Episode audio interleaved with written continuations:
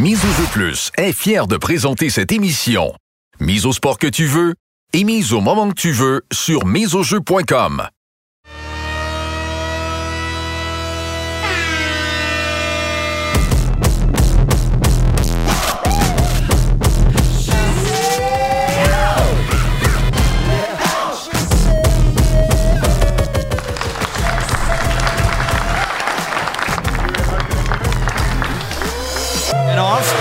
Caden Gooley scores.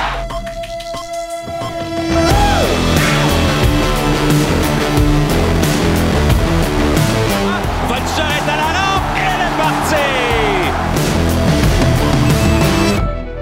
L'alignement de départ, le club du vendredi, Biz Éric Oziel.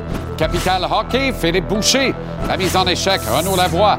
Les pendules à l'heure, Joël Bouchard. La journée du Canadien, Marc-André Perrault. Les Alouettes ont un nouveau propriétaire. Arnaud Gascon-Nadon commente. L'ADN du sport, la Claude Guillet. Gage-tu, Gonzo? Et en entrevue, le nouveau propriétaire des Alouettes de Montréal, Pierre-Carl Pelado, ainsi que Claudia Brecciano, la fille de Dino Bravo, qui trouvait la mort criblée de balles chez lui à Laval il y a 30 ans aujourd'hui.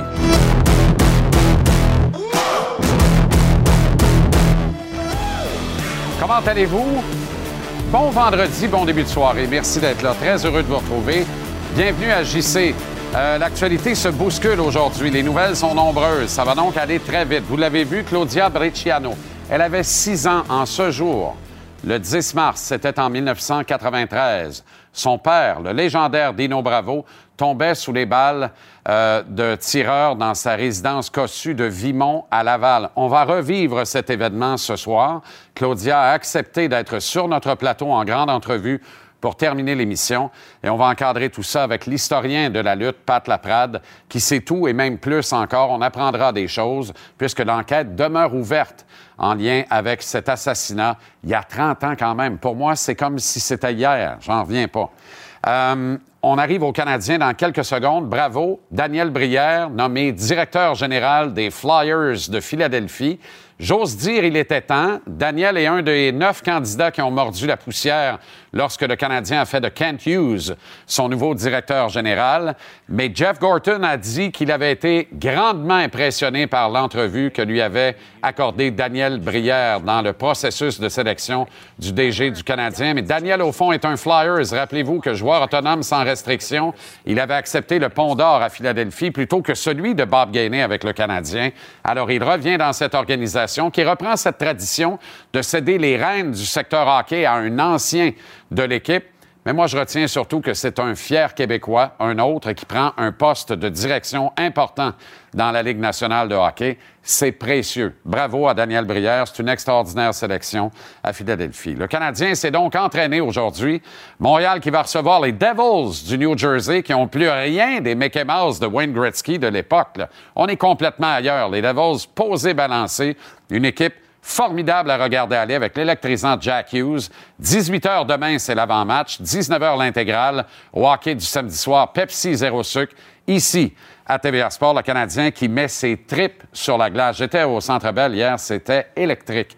Le public était en délire, littéralement, pour un match qui ne veut rien dire, comme tous les matchs qui ne veulent rien dire. Mais l'énergie que déploie Martin Saint-Louis, les joueurs sur la glace, c'est formidable. On revient donc sur la journée du Canadien avec Marc-André Perrault dans quelques instants. Mais d'abord, les Alouettes de Montréal ont un nouveau propriétaire, pas la moitié d'un.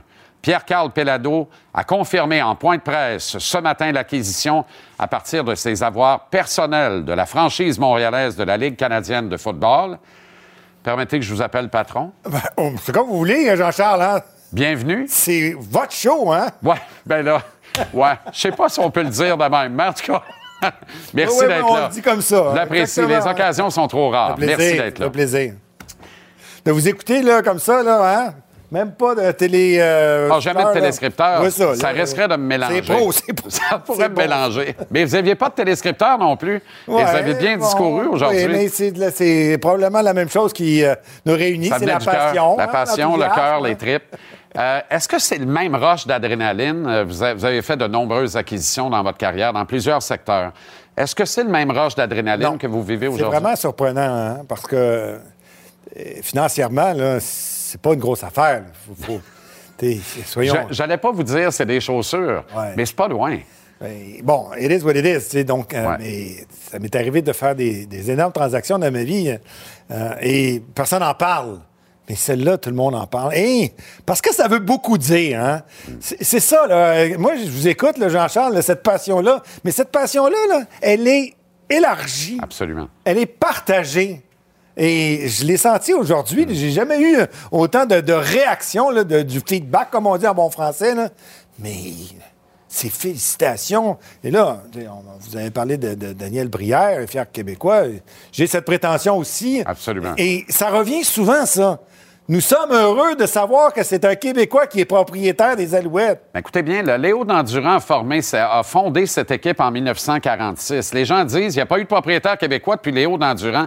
Il n'y a jamais eu de propriétaire québécois. Léo Dandurand est devenu un fier québécois, mais s'il est né aux États-Unis, il est arrivé ici à 16 ans. Il a fait des hautes études ici, a été propriétaire du Canadien, il a fondé les Alouettes. C'est un grand Montréalais.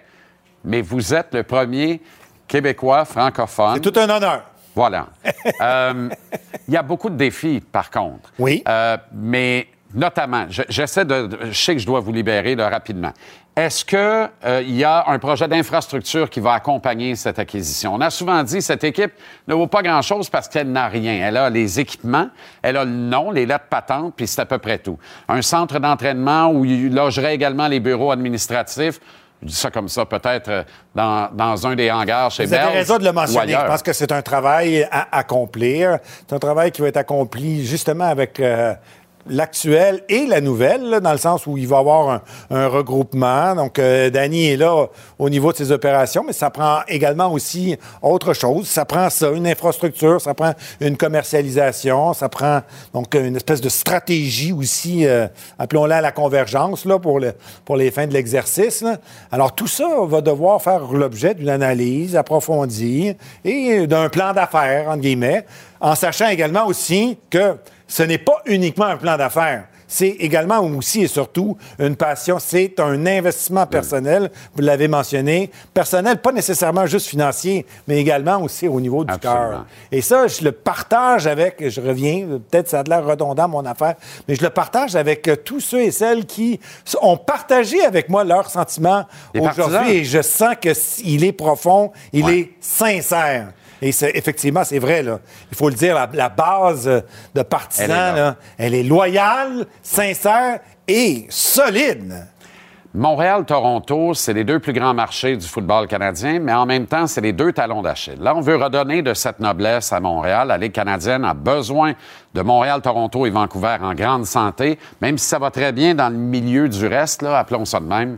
Euh, mais pas- on n'a jamais été plus à l'est qu'à Montréal. Est-ce que, par votre arrivée, on peut se remettre à rêver d'une rivalité Montréal-Québec au football canadien?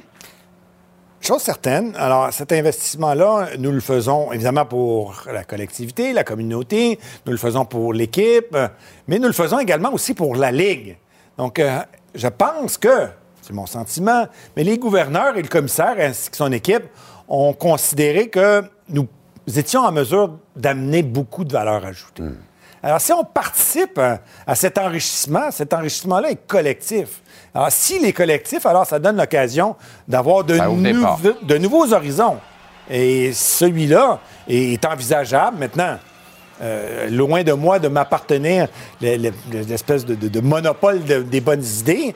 Euh, on aura certainement l'occasion d'en discuter. Mais si tout le monde est d'accord avec euh, un élément de cette nature et qu'il y a aussi une machine derrière pour en faire la promotion, à partir du principe, et je suis certain que vous avez eu l'occasion d'en parler à, à plusieurs reprises, là, on a un bassin universitaire de plus en plus important. Et on Donc, ne se tourne pas une- vers ce une- bassin. Une, filière, on a une pépinière de talent. Là, Voilà. Si j'ai une confiance, là, par votre arrivée, parce que nous sommes les- le diffuseur du football universitaire, vous y croyez depuis le début, vous êtes un universitaire vous-même, c'est un pipeline extraordinaire que la Ligue canadienne a tendance à regarder de haut. Moi, je pense que c'est là que ça se passe. Il y a 24 programmes au Canada pour 8 concessions de football en haut. Je sais que je dois vous quitter un président ou une présidente? Bientôt. Bientôt? Oui. Bon, bientôt. OK, je prends ça. Merci infiniment. Vous repassez quand vous voulez. Ça fait énormément Vous êtes plaisir. comme chez vous, dans le fond. Ça tombe bien. Ah, Je dis ça, je dis rien, là. Merci, patron. Ciao. Merci. Euh,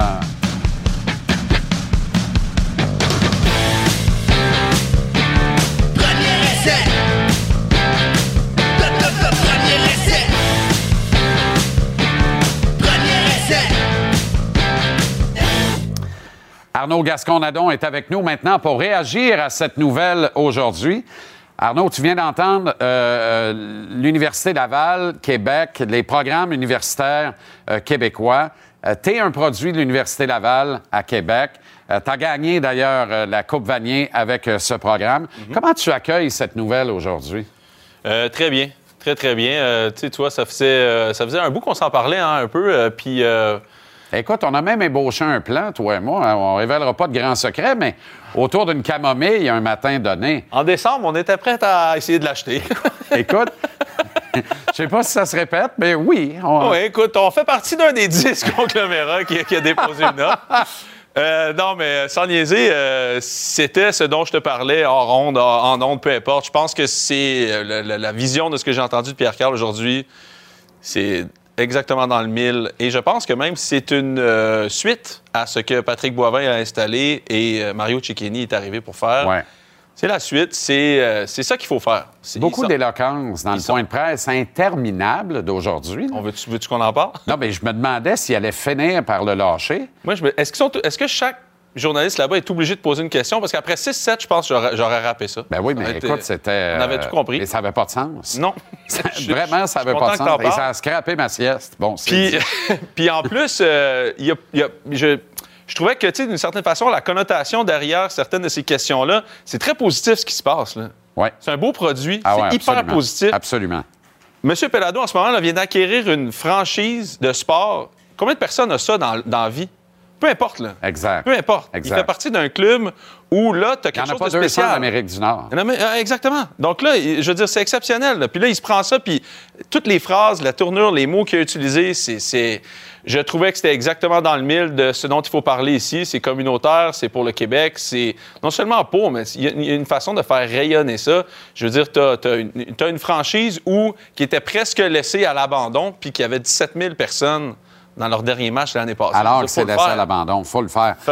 Et, c'est un gars qui, euh, tu sais, il a dit, il a fait des acquisitions beaucoup plus importantes que celle-là. Mm-hmm. Mm-hmm. Mais même si c'est une acquisition avec du change, là, c'est plate de le dire de même, mais c'est un peu ça il est préparé. Il fait pas d'acquisition pour rien. Il est préparé. Il a un ah plan.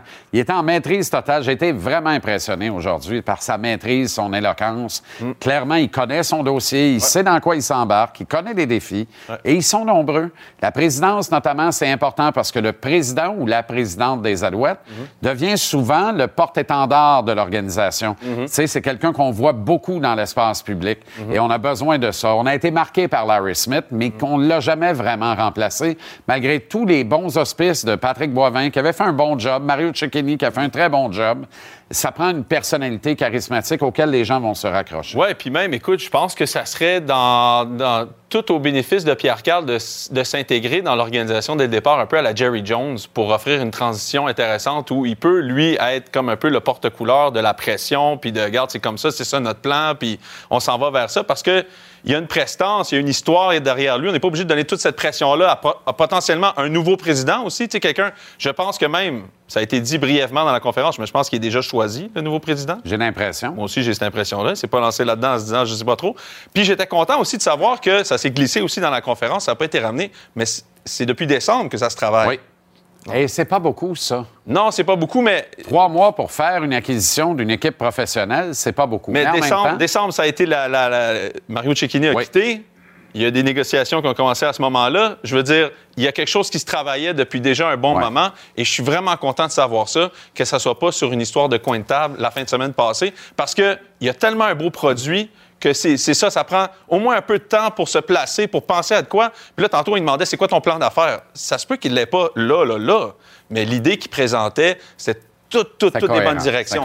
Quand il a parlé Après, il faut juste l'écrire. Créer une histoire que les, les, les, gens ne connaissaient pas assez les joueurs. Écoute, c'est ça. Et tous les kids qui jouent dans les universités, les cégeps, et même le, football amateur, les Pampers de Greenfield Park puis les Huggies de Pierrefonds, tu comprends? Donc, au, plus bas niveau. Commandité par Procter Gamble? Oui, probablement. Tous peuvent avoir un espoir réel désormais. Ah oui. Parce que c'est un, ce n'est pas un conglomérat qui achète la concession, c'est un individu avec ses avoirs personnels mhm. qui va y mettre beaucoup de cœur et de passion. Je ne veux pas critiquer Toronto. Mais les Argonauts ne sont que la colonne d'hiver imprévu dans l'immensité du budget de Maple Leaf Sports and Entertainment. C'est un- une page de plus dans le catalogue de leurs acquisitions. Alors, on n'y déploie pas les efforts qu'on devrait probablement pour faire de Toronto une mecque du football canadien comme il le faudrait pour que cette ligue-là soit en santé. Il y a espoir qu'on ait un pôle important dans l'Est et que ce soit Montréal qui ait ce pôle avec l'arrivée d'un propriétaire comme Pierre-Carl Pellado. Non, non, et ça aurait été difficile de penser à quelque chose d'un meilleur scénario là, en ce moment. Là. Ça aurait été difficile de penser à ça. J'ai beaucoup aimé aussi ce qu'il a dit sur la compétition. Je pense que c'est extrêmement important euh, qu'à partir de 2025, il y ait une, nouvelle négociation. Puis, tu sais, j'ai cru voir un petit sourire en coin de bouche que, tu sais, on en reparlera, mais Ben non, il c'est sûr qu'il y a un projet là-dedans, mais de toute façon, c'est même pas grave parce qu'il a mentionné Trois-Rivières. J'ai cru peut-être comprendre faire rayonner les Alouettes à travers le Québec. Absolument. On sait qu'il y a un beau terrain à Québec, qu'il y a une belle ville qui aime Absolument. le sport. Je veux dire, j'aime toute l'angle qu'il a présenté, euh, j'adore. Et puis vraiment, c'est c'est la continuité des Alouettes.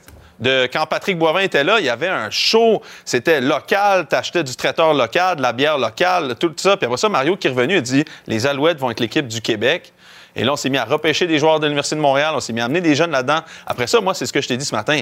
Je veux, j'aimerais ça voir Pierre Carl arriver aux rencontres des propriétaires puis dit voici comment, parce que Pierre Carl peut amener un côté nationaliste canadien, québécois à la CFL, qui eux aussi sont canadiens. Mais est-ce qu'ils mettent vraiment en valeur le talent canadien ou est-ce qu'ils ont des Pas franchises assez. canadiennes et puis ils amènent du talent à l'extérieur? Je pense que Pierre Carl est très, est très conscient que la vitalité des Alouettes et même de la Ligue canadienne moi, je pense, passe beaucoup par le sentiment d'appartenance que les gens ont avec les joueurs qu'ils voient. Et c'est des joueurs qui peut-être connaissent. C'est peut-être quelqu'un qu'ils ont vu jouer. Ils ont été à l'université qu'ils connaissent. Tout ça, c'est bien différent de, de quelqu'un que tu n'as jamais vu qui, l'année prochaine, est parti. la USFL, la XFL, Mm. bien sûr la puissante NFL, des ligues qui montent en grade rapidement dans des territoires Mm-hmm. européens.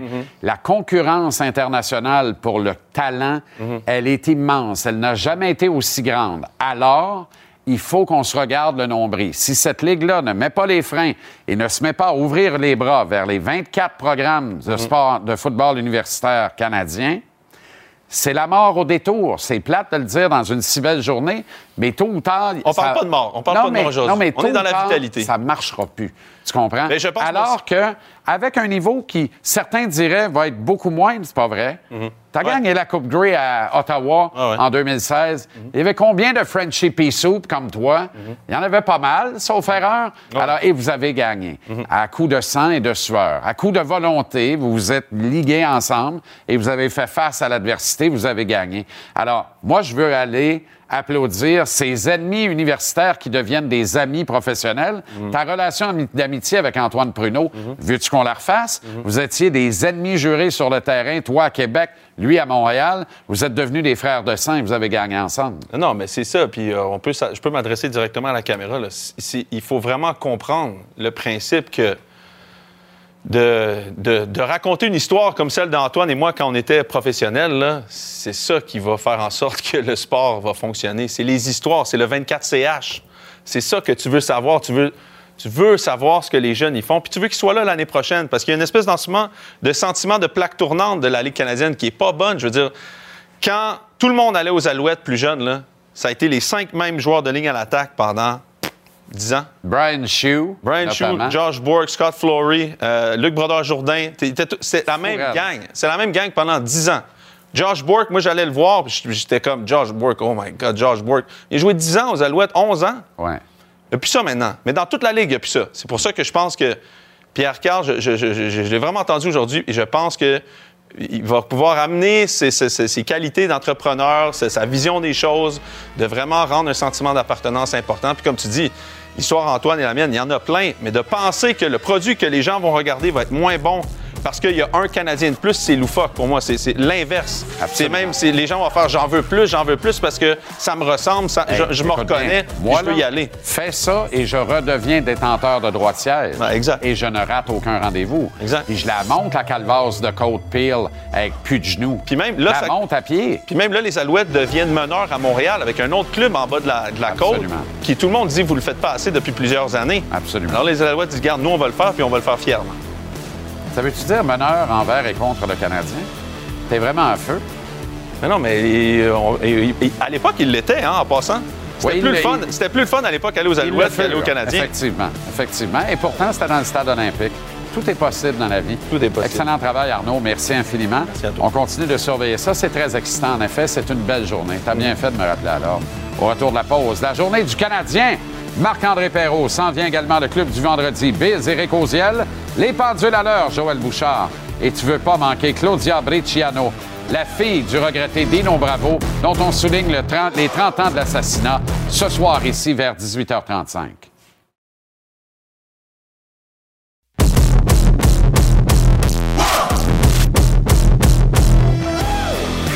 On retrouve Marc-André Perrault qui a tout vu du match du Canadien contre les Rangers hier, exactement comme moi d'ailleurs. Un autre excellent spectacle au Temple Mapper hier soir. Ouais.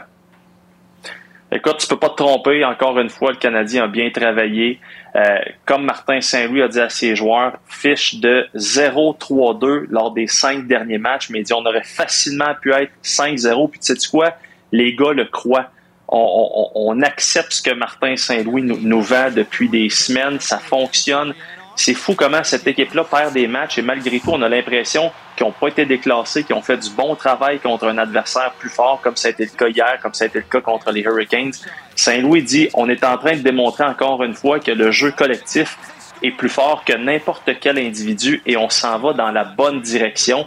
Fait que c'est un peu ça l'état d'esprit chez le Canadien. Puis les deux matchs de cette semaine ça, ça donne un exemple parfait de ce que euh, Saint-Louis veut amener. Maintenant, après la rencontre, euh, rapidement, les blessés, Dak, bas du corps, on dit durée indéterminée son absence. Gallagher, trois à quatre semaines, donc on pourrait le voir euh, d'ici la fin de la saison. Jacky, épaule droite, on le voit se promener avec son attel, devrait être prêt pour le début de la prochaine saison. Donc ça, c'est très, très positif. Aujourd'hui, n'ayez pas peur si vous n'avez pas vu Gourianov sur la glace. Là, je sais que ça ça peut rendre certaines personnes anxieuses. Il était à Ottawa pour son visa de travail. Bon, petit pépin technique, donc ça devrait rentrer dans l'ordre, pas de problème de ce côté-là. Jake Allen va être le gardien demain. Jonathan Drouin a-t-il encore le désir de poursuivre sa carrière à Montréal? Va jouer demain contre les Devils, là, mais au-delà de ça. Ben, oui, oui, ça, il n'y a aucun doute là-dessus. Avant, la date limite des transactions, tu te souviens, avait été très honnête il avait été critiqué, encore une fois, tu vas me dire, là, parce que Joe, c'est jamais correct ce qu'il dit pour certains, mais il avait été très honnête. Il avait dit, moi, là, si une équipe veut venir me chercher à la date limite des transactions, avoir peut-être une chance d'aller gagner une Coupe cette année, tu sais quoi? Tant mieux, moi le faire avec plaisir. Là, aujourd'hui, j'ai posé la question parce que ça va bien, ces affaires. Bon, pas de points hier, mais 4 points à ces trois derniers matchs, 14 à ces 17 derniers. Passe beaucoup de temps, beaucoup de temps avec Martin Saint-Louis, presque à presque à chaque entraînement, discute beaucoup. Les deux, on les voit travailler ensemble. Puis j'ai dit là, là, tu vois la fin de la saison arriver, ta situation contractuelle, ça va bien, ça semble bien aller avec Martin Saint-Louis. Commence-tu à te poser des questions, écoute bien sa réponse, très intéressante, et juste après, Martin Saint-Louis qui donne une explication vraiment simple des succès de Joe présentement. Il y a une lumière au bout du tunnel en ce moment. Euh, je sais pas, je pourrais dire ça dans mes dernières années où tu a peut-être le, le bon bout qui va arriver. Je pense tout le monde, tout le monde est sur la même page. Puis tu vois vraiment le meilleur bout avec le staff, euh, le management. Je pense que ça va dans une super belle direction. Puis je pense que j'aimerais ça faire partie de ça, mais ça va être à moi de, de prouver, de prouver, de continuer à jouer de la façon que je joue. Joe, c'est un gars qui adore le hockey. Puis euh, je pense qu'il s'amuse sur la glace. Puis quand t'as quand as ce feeling-là, mais habituellement, mais tu joues libre, tout, puis euh, non, moi, je suis content qu'il s'amuse. Le coach qui a gonflé les pneus également de Raphaël Harvey-Pinard. C'est un moyen temps aujourd'hui. Ça, je suis bien, bien, bien content. Parce que lui aussi, Raphaël Harvey-Pinard va bien. Fait que le Québécois moyen le regarde en disant Wow, les nerfs, on lui donne pas trop d'argent, on le garde pas trop longtemps. Ça demeure un gars de quatrième trio oh. et je vois le vert. Sam gratte le bobo. Je te souhaite une soirée à ton goût, un week-end. Profite-en bien avec la marmaille à Whitedon. Loue une voiture, part en karaoké, je ne sais pas. Non, loue pas une voiture, emprunte-en à une. Je vous embrasse tous. Bref, amuse-toi. Et puis euh, voilà. À, lundi, Toxon. Salut. Salut. Au retour de la pause. Club du vendredi, Biz et Éric Oziel. Je vous rappelle que Joël Bouchard remet les pendules à l'heure tantôt et qu'on reçoit Claudia Bresciano et Pat Laprade. Il y a 30 ans, aujourd'hui en ce jour, 6 mars 93, Dino Bravo tombait sous les balles d'un tireur à Laval.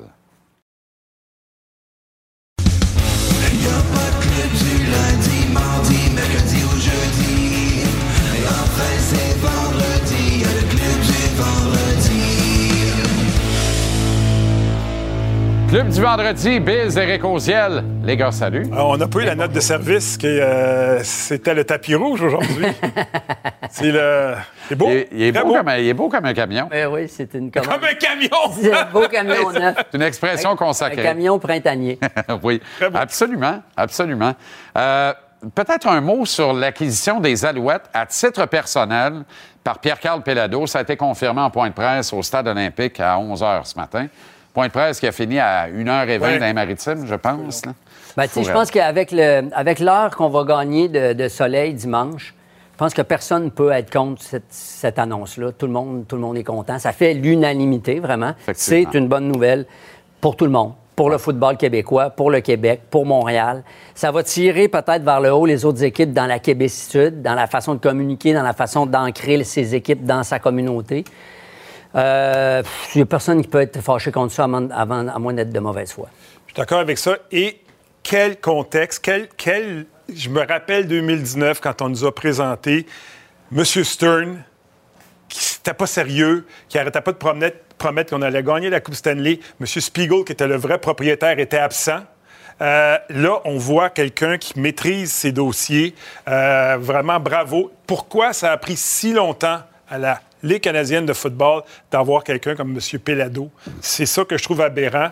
Mais euh, ça détonnait aussi aujourd'hui par rapport à la personnalité de Pierre-Carl Pelado. Qu'on l'aime ou qu'on l'aime pas, Exact. par rapport à celle de M. Ambrosi qui était là. Puis, je veux dire, euh, je me demandais, là, il, il était pas, pour moi, il n'était pas crédible dans certaines de ses réponses. Euh, fait que, mais je suis très, très content, comme tu dis. C'est très bon qu'un homme d'affaires d'ici achète cette équipe-là. Puis tant mieux si ça fonctionne. Il reste que le produit a des défis. Pas le produit à Montréal, le produit de la Ligue canadienne de football a des défis. Ça, ça ne sera pas réglé demain matin. Mais rien que tu ne peux pas régler très facilement en mettant les freins et en regardant juste en dessous de toi le pipeline, qui est un geyser, 24 programmes universitaires canadiens.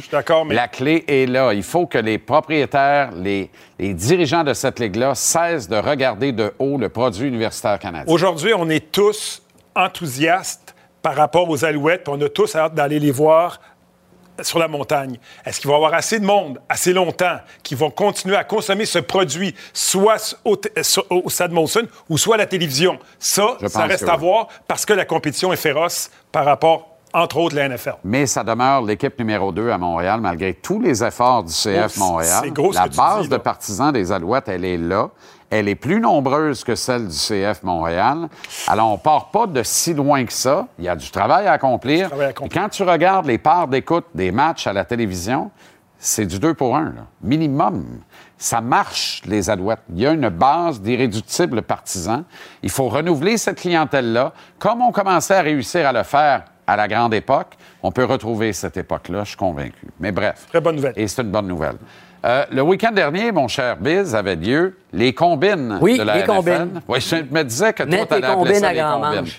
Les combines à grand manche, puis viens nous courir le 40 en bas de 5. Exactement. Et on verra tu sors où. Exactement. La planète NFL ne dort jamais. hein. À peine l'écho des dernières notes du spectacle de la mi-temps se sont-elles estompées que déjà, il faut trouver des nouveaux joueurs pour la saison prochaine.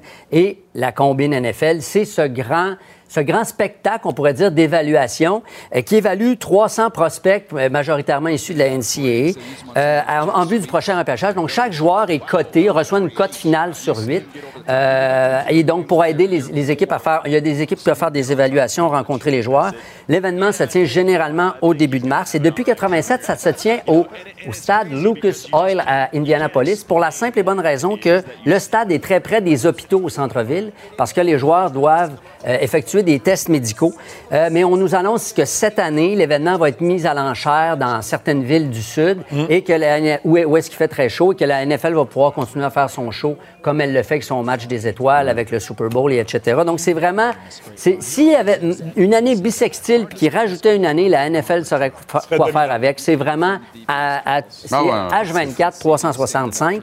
Les joueurs sont évalués globalement sur une série de quatre tests principaux. Il y a quatre épreuves standards qui sont communes à toutes les positions. Évidemment, l'épreuve reine, c'est la course de 40 verges.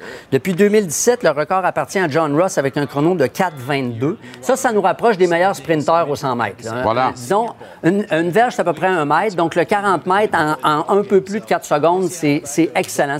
C'est détonateur. On dit, soi-disant, que Bo Jackson aurait couru ça en 4,12 des années 80. C'est la mythologie. Ça n'a jamais été homologué. Ensuite de Richardson, ça, le corps arrière de la Floride. euh, des, Anthony Richardson, Anthony qui est un Richardson. phénomène physique. Non, mais lui, il pourrait courir le 100 mètres. Lui, il peut faire plein de choses. D'ailleurs, ça d'ailleurs, sa de bon cote a beaucoup monté pendant Pour cette elle. semaine Oui. Pour elle. parce qu'on ne le voyait pas parmi les 10-15 premiers. Ça se pourrait que ça. Ben, je pense que ça va être le cas. Ensuite, il y a le développé couché, le bench press. Donc, on- on- il s'agit de, de bencher 225 livres le plus de fois possible. Ben, ça me- mesure évidemment la, la- bien. la haut du corps. Saut vertical sans élan, surtout utile évidemment pour les receveurs et les demi de coin.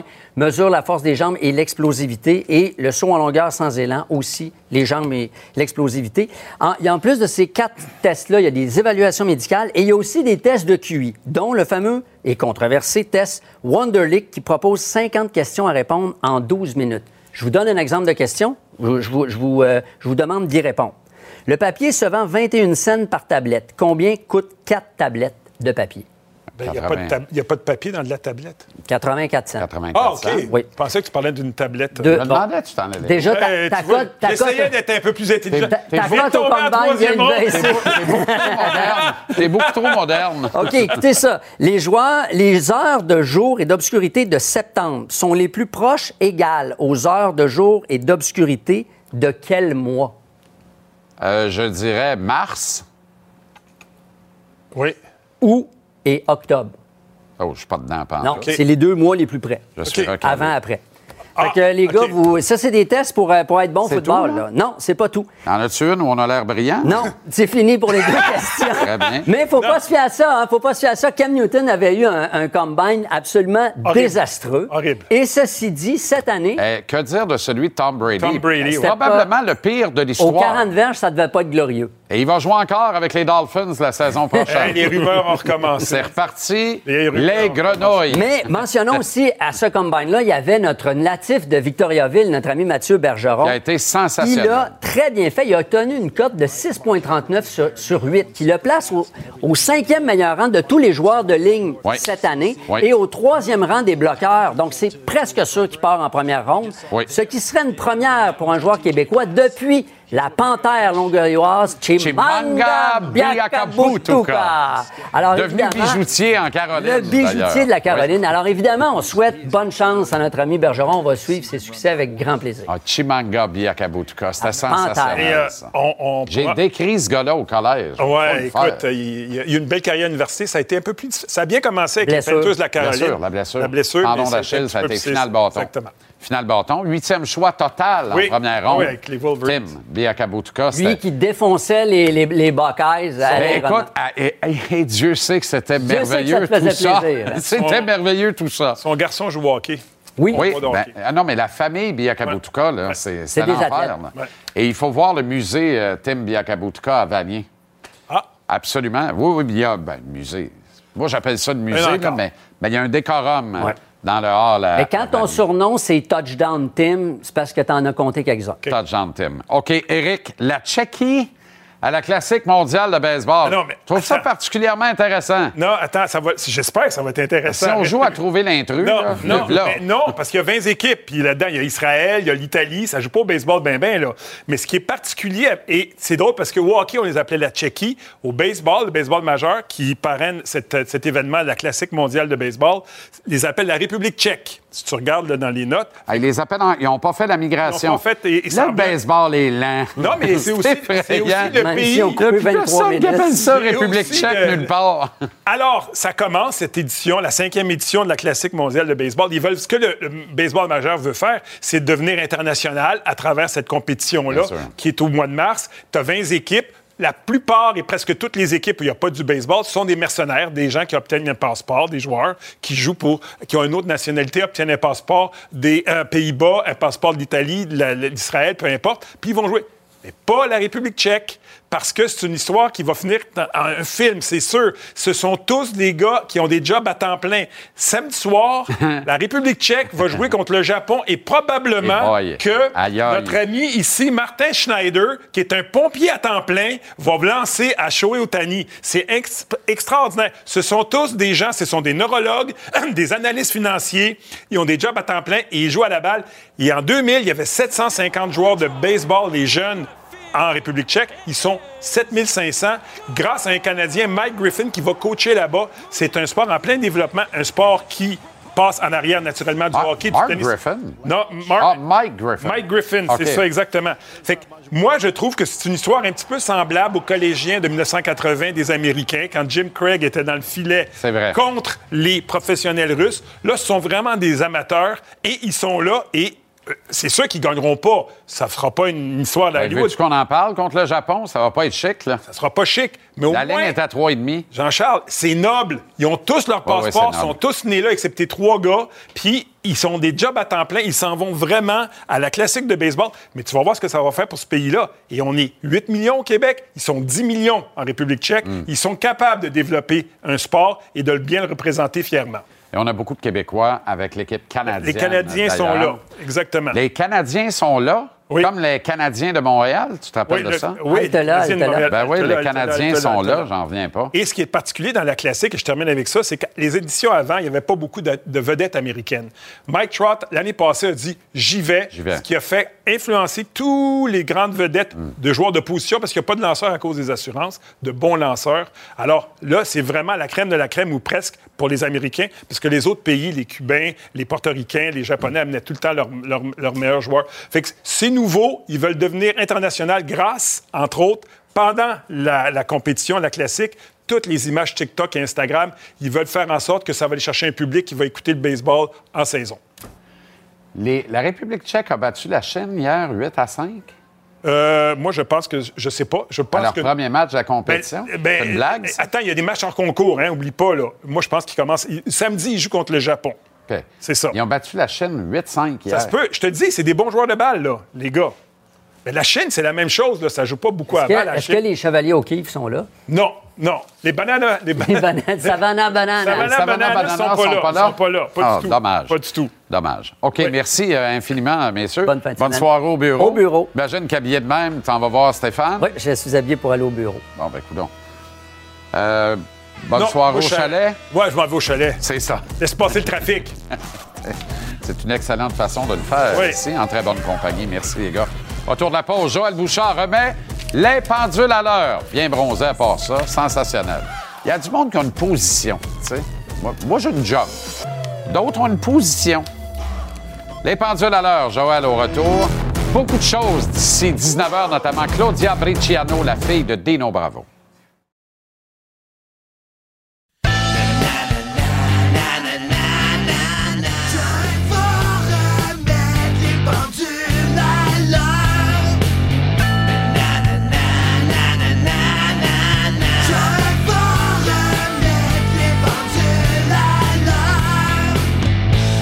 Les pendules à l'heure, Joël Bouchard, comment ça va, Joe? Ça va bien, mon ami, toi? Passé un, un bon périple? T'es bien reposé? Tout était parfait, court, mais d'excellente compagnie et qualité. Fait que ça, c'est ce qu'on veut. Ce soir, j'étais avec toi, puis après ça, je te laisse. Puis midget 3, ça commence euh, les rondes officielles ce soir. On va voir les Absolument. jeunes jouer. On va voir ça. On Formidable. va voir ça. Autrement C'est dit, notre ça, jeunesse. autrement dit, ça lâche jamais.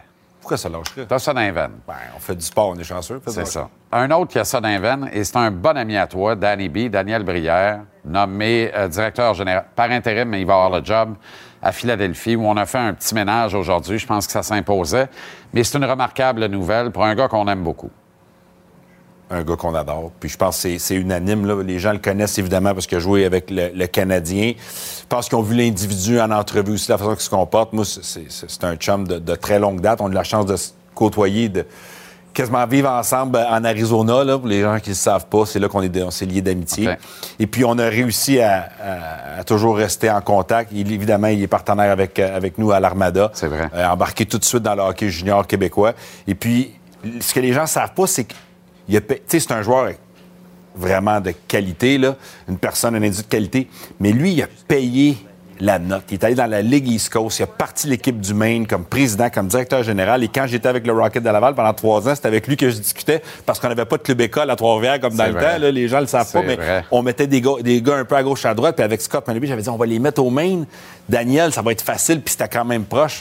Donc, on a eu la chance de faire du hockey ensemble. Euh, un gars que j'aime beaucoup, un gars que j'ai eu la chance de parler aujourd'hui, il est très content. Il sait que il va prendre son temps, il va faire les choses correctement. Autrement dit, il a fait ses classes. Il les a fait. Il n'y a pas eu pas un gars qui, avait un statut de vedette dans la Ligue nationale à qui on a donné un statut parce qu'à Philadelphie, on aime ça habituellement faire ça. Il a appris, il est parti en bas de la paix. Tu fais très bien de le rappeler parce que moi, je me rappelle de ces années-là où tabarouette, c'est pas simple. C'est encore un père de famille, il va l'être toute sa vie. J'ai rappelé notre premier camp d'entraînement du Rocket de Laval. Je suis avec Daniel Jacob aujourd'hui, puis on se rappelait quand on avait notre premier match d'exhibition à Belleville et puis Daniel était venu justement voir les joueurs qui avaient une chance peut-être de jouer avec le Maine. Et puis on a fait une séance vidéo dans la buanderie de l'hôtel. On avait pris des ben photos. Ben oui, on était assis toute la gang avec une table. Marco Marcial avait un projecteur et puis Daniel Biret était assis à côté de nous autres à regarder le match encore pour réévaluer les gens qui avaient des joueurs qui avaient peut-être une chance de faire le même. Fait que j'ai beaucoup de respect pour ça. Hmm. Euh, oui, il avait un statut à Philadelphie, mais il a quand même payé. Il est allé à l'université prendre des cours justement en management. Les gens, ils voient les noms, des fois ils oublient ce qu'il a fait, mais il a fait de la ronde de lait, il a travaillé fort, donc on est tous. Euh, je pense que l'environnement alentour de Daniel est tout on est tous très contents et fiers de lui, puis on pense que c'est mérité. Tu sais, quand ce garçon-là est arrivé à Drummondville à 16 ans dans le junior, euh, avec une bonne tête bien vissée sur les épaules dans un club, Blair McCasey coachait à cette époque-là. Il a joué deux ans à Drummond, euh, il a été sensationnel, mais c'était de bout de bonheur le matin, il se couchait jamais bien, bien tard le soir. Ah, c'était un étudiant érudit, il réussissait très bien à l'école. Tu sais, tu savais que tu savais que la voie était tracée dans le hockey ou en dehors du hockey. Je t'ai parlé du midget 3 tantôt. les jeunes qui écoutent, là, il n'a pas été repêché à 15 ans. Non. on oublie tout le temps, on pense tout le temps que ces gars-là qui ont une carrière dans la Ligue nationale ou même dans leur après, ça a été comme parfait, puis ils n'ont jamais eu d'échec ou pas été repêché à 15 ans, midget 3, retourné à 16 ans, finalement, a été repêché junior majeur. Alex Belzil est une autre belle histoire. C'est un autre registre, c'est autre chose. Euh, hier, il marque un troisième but en trois matchs. Il marque un but de hockey hier. Il n'a pas marqué avec le scraper. Top cheese, superbe tir. Mais c'est l'énergie contagieuse de ce gars-là, l'enthousiasme délirant. Regarde comment il réagit quand il marque un but. Il n'y a pas un coéquipier qui déteste ce gars-là. Aucun. Bien, pas vraiment le coach non plus. J'ai eu la chance de travailler avec lui pendant trois ans, puis j'ai eu la chance parce que c'est un travail d'équipe. Quand tu arrives avec des professionnels, là, c'est pas comme quand tu es avec des plus jeunes. C'est toujours un travail d'équipe avec les joueurs, JC, mais tu arrives avec des gars qui ont 25, 26, 27 ans, qui ont souvent un cheminement professionnel. Puis, tu sais, ça, il a toujours eu ce lancer-là, par exemple. Il a toujours eu certains atouts, mais sa grande force à lui, puis j'en parlais aujourd'hui avec Gonzo, c'est que il voit pas le hockey comme un buffet. La plupart des joueurs JC, quand ils arrivent à 26, 27 ans, 28, puis l'entraîneur a dit Regarde, moi, je disais tout le temps, it's not good enough. Tu veux jouer national, tu as des possibilités not good enough. Lui, c'était comme, OK, qu'est-ce qu'il faut que je fasse? Hmm. Puis il y avait une ouverture d'esprit. Puis les joueurs, souvent, à cet âge-là, c'est un buffet. Puis je dis tout le temps ça. Pourquoi? Parce que tu leur dis quelque chose, ouais, ça, ça fait mon affaire, ça, je vais le faire. Ah, ça, non, c'est pas, c'est moi. Fait que là, ça commence à décider qu'est-ce que ça veut. Quand, dans le fond, tu leur dis, non, non, c'est pas un buffet, c'est un repas huit services, puis il faut tout que tu manges. Mais les joueurs plus vieux ont pas toujours cette ouverture d'esprit-là. Dans le cas de Bedil, il l'avait automatiquement. Hmm il était contagieux envers les jeunes. Il ne fait pas de cachette. Pourquoi Hervé Pinard et pourquoi Pezetta et les jeunes joueurs sont confortables? C'est une colle un peu. C'est un passionné de hockey. Euh, ce qui lui arrive en ce moment, c'est juste le résultat de, beaucoup d'années d'efforts. C'est pas comme si le Canadien ou les autres organisations n'avaient pas vu quelque chose en lui. C'était juste qu'il était plus loin dans son cheminement, mais il n'a jamais cessé de s'améliorer. Donc, à travers les années, il a cheminé comme gars de hockey, il a cheminé comme athlète, puis sais, quand on parle à tous les jours, si tu peux être meilleur, tu vas être meilleur, tu vas être meilleur. Lui, il l'a fait quand, dans le fond, il y a d'autres joueurs qui se contentent. Lui n'a pas cette attitude-là. Encore aujourd'hui, il continue de s'améliorer, puis il absorbe, il voit ses échecs, il analyse. Euh, c'est un gars que j'ai adoré euh, euh, travailler. Et toujours en confondant les sceptiques, tu sais, d'aussi loin que je me rappelle, il était à, Lennoxville, dans le, dans le Junior 3A avec les Cougars. Et, à Noël, Clément Jourdouin dit il s'en vient ici, à Rimouski, avec mhm. l'Océanique, puis jamais regardé en arrière après. Euh, tu sais, c'est ça, là. C'est la même chose, East Coast. Après ça, il y a eu Éric Veilleux. Moi, je me souviens, quand on, a, on l'a signé, Éric Veilleux m'a appelé tout de suite, dit Joël, tu vas l'adorer. J'ai dit, ben pour une fois, je vais l'amener parce que quand je coachais Junior contre lui, je l'aimais pas vraiment parce qu'il était très bon. Mais pour moi, c'est vraiment sa grande force, là c'est c'est son investissement à devenir meilleur à tous les jours, à tous les entraînements, à se pousser lui-même. Euh, un compétiteur, un gars qui, qui, qui, qui value la, victoire aussi, ça c'est important. Parce que souvent, les gars deviennent des PME. Tu le sais, là, ça devient mon prochain contrat. Il n'y a, pas vraiment ça dedans de lui. Il y a, plus un côté compétitif sur le côté performance. Évidemment, personnel, il veut amener de l'eau au moulin, mais il n'y a pas beaucoup de... Moi, je me souviens de l'histoire de lui, je veux dire, genre de gars qui est là. Un match, moi, c'était toujours un gars que j'envoyais à 6 contre 5 parce que j'aimais, puis à un moment donné, ça fonctionnait pas, tu as des mauvais matchs, puis on va regarder en voulant dire, pas ce soir. C'est rare un joueur qui va dire... Incroyable. Il y en a d'autres... Il y avait... Il y avait une- Il a encore une capacité à sortir de son corps de joueur et d'être plus un coach. Il va être coaché, là, je vous le dis, il va être un entraîneur, Ouais. là, ouais, ouais. puis il est passionné, il veut le faire. C'est ce qui lui permet de continuer d'apprendre puis de questionner. Il est arrivé dans le bureau, ici, là, Hey, j'ai vu le face-off hier à Dallas, on peut On va le faire. Tu non, mais pour un entraîneur, un gars investi comme ça, C'est formidable. c'est Noël, là. Ah ouais, c'est Tu Noël. quand t'en as d'autres que tu leur parles, puis ouais, pas sûr. OK, t'es pas sûr, parfait. Lui, il te dit, ça. non, on devrait en faire plus. Puis c'est contagieux envers les autres.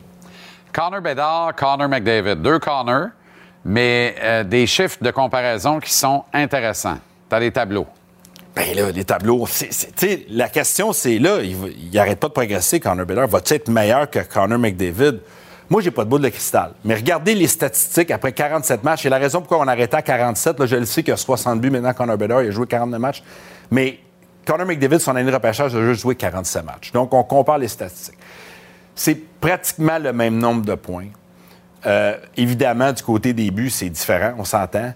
Mais c'est deux profils de joueurs complètement différents, JC. Je peux pas te dire dans quelques années si qui va être meilleur que l'autre. Je pense que Connor McDavid va être est le gars qui est capable de le plus faire de choses seul sur une glace dans le hockey. Il n'y a pas beaucoup de gars qui sont capables de prendre la rondelle comme Connor McDavid et, et patiner comme ça et se créer des chances de marquer de rien. On regarderait une séquence de Connor McDavid et les gens vont savoir à la maison ce que je veux dire. là. Tu le mets sur pause en zone centrale, il est tout seul contre trois. Il en a peut-être un quatrième s'en est sur le côté. Puis il réussit à manufacturer de l'offensive, à la manufacturer lui-même. Littéralement. Il complète des jeux des autres. Il est bon sur l'avantage numérique, mais il peut créer de l'offensive de pas grand-chose par Seul. Tout seul. Dans le cas de, de, de Connor Bedard, il y a peut-être plus une twist de Crosby où il a besoin des autres. La seule bémol que je vais mettre sur Bedard, c'est sa capacité physique à 5 et 10. Il n'est pas encore fort physiquement. Quand il va arriver avec des hommes, et je dis pas qu'il sera pas capable, là. Évidemment, il a la dextérité, il joue vite dans sa tête, il a les habiletés, il, il a tout, là, mais on regarde plus le côté pour dominer Ça seul. pourrait être un développement un peu plus lent comme Jack Hughes, dans le fond, qui là est en Mais- grande éclosion. Non, parce qu'il joue beaucoup plus vite dans sa tête. Est-ce qu'il peut avoir un point par match dès sa première saison Ça l'an prochain? Ça, ça pourrait, oui. À Ah, cause ouais. d'avantages numériques, à cause de l'espace qui va se créer. Puis un gars qui joue vite dans sa tête, là, ce que ça fait, c'est qu'il est capable de prendre des décisions au bon moment. La différence avec Slavkowski, c'est qu'en ce moment, c'est plus difficile. Pourquoi Harvey Pinard a du succès? C'est pas le plus gros. Il n'est pas le plus rapide. Euh, c'est pas le plus beau à voir. C'est pas... Mais il joue vite dans sa tête. Ouais. Il est capable. Tu as vu le jeu en troisième période d'Harvey Pinard. Il est capable de positionner la rondelle. Dans... Puis tu sais, c'est plate qu'il n'est pas marqué parce que ça aurait été hier. Il peut avoir deux, trois buts. Rien que ça. Et quand on fait. Moi, je fais du repérage. C'est parce que ça va pas aller plus lentement quand tu vas monter de calibre. Non. Des fois, c'est pas facile de l'évaluer parce que le gars a une grosse capacité physique, c'est un- une bête, il y a des atouts, il y a un bon lancer. Fait que là, mais s'il n'est pas capable de jouer vite dans ta- sa tête sur certaines situations, il va, il va, il va, il va, il va pogner le mur à un moment donné. Ça ne veut pas dire qu'il ne s'adaptera pas, ça ne veut pas dire qu'il ne va pas trouver d'autres solutions, mais ça peut être plus long un petit peu. Tandis que dans le cas de Connor Bedard, il joue extrêmement vite dans sa tête, donc je pense qu'il va être au niveau Ligue nationale tout de suite entre les deux oreilles. Fait que le mur, la la- le nombre de chiffres, je ne sais pas, mais à, à cause de ça, je suis confiant qu'il va. Puis regarde, là, il va se faire premier, euh, repêcher premier overall. C'est pas comme si. euh, Alors. on, on s'entend, mais, mais je vois pas de mur pour lui. là. Euh, Gilles Courtois a démissionné. On t'a pas parlé depuis. Un mot là-dessus et la nomination de Mario Cecchini.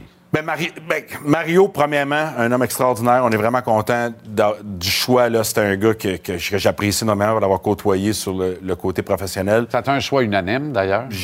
J'imagine que oui. Je n'étais pas impliqué dans le processus, mais un homme de qualité. On a vu ce qu'il a fait avec les Alouettes et puis euh, euh, tout au long de sa carrière.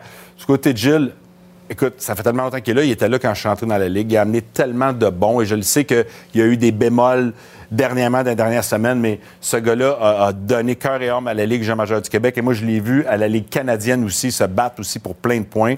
Euh, je trouve ça plate que ça soit fini comme ça. Ouais. Je trouve que c'est dans des zones grises, quelque chose que, que moi, j'ai pas fait partie ou que j'ai pas vu, que je peux pas même comprendre ou je veux même pas en parler. Ce que je veux dire, par exemple, ça a été un homme qui a toujours été à l'écoute, euh, qui, a été, euh, qui a amené beaucoup de bonnes choses. Et puis, euh, il allait quitter. C'est juste plate que ça a été fait comme ça. Il savait, on va amener Mario qui va amener des nouvelles idées, euh, une nouvelle façon de faire.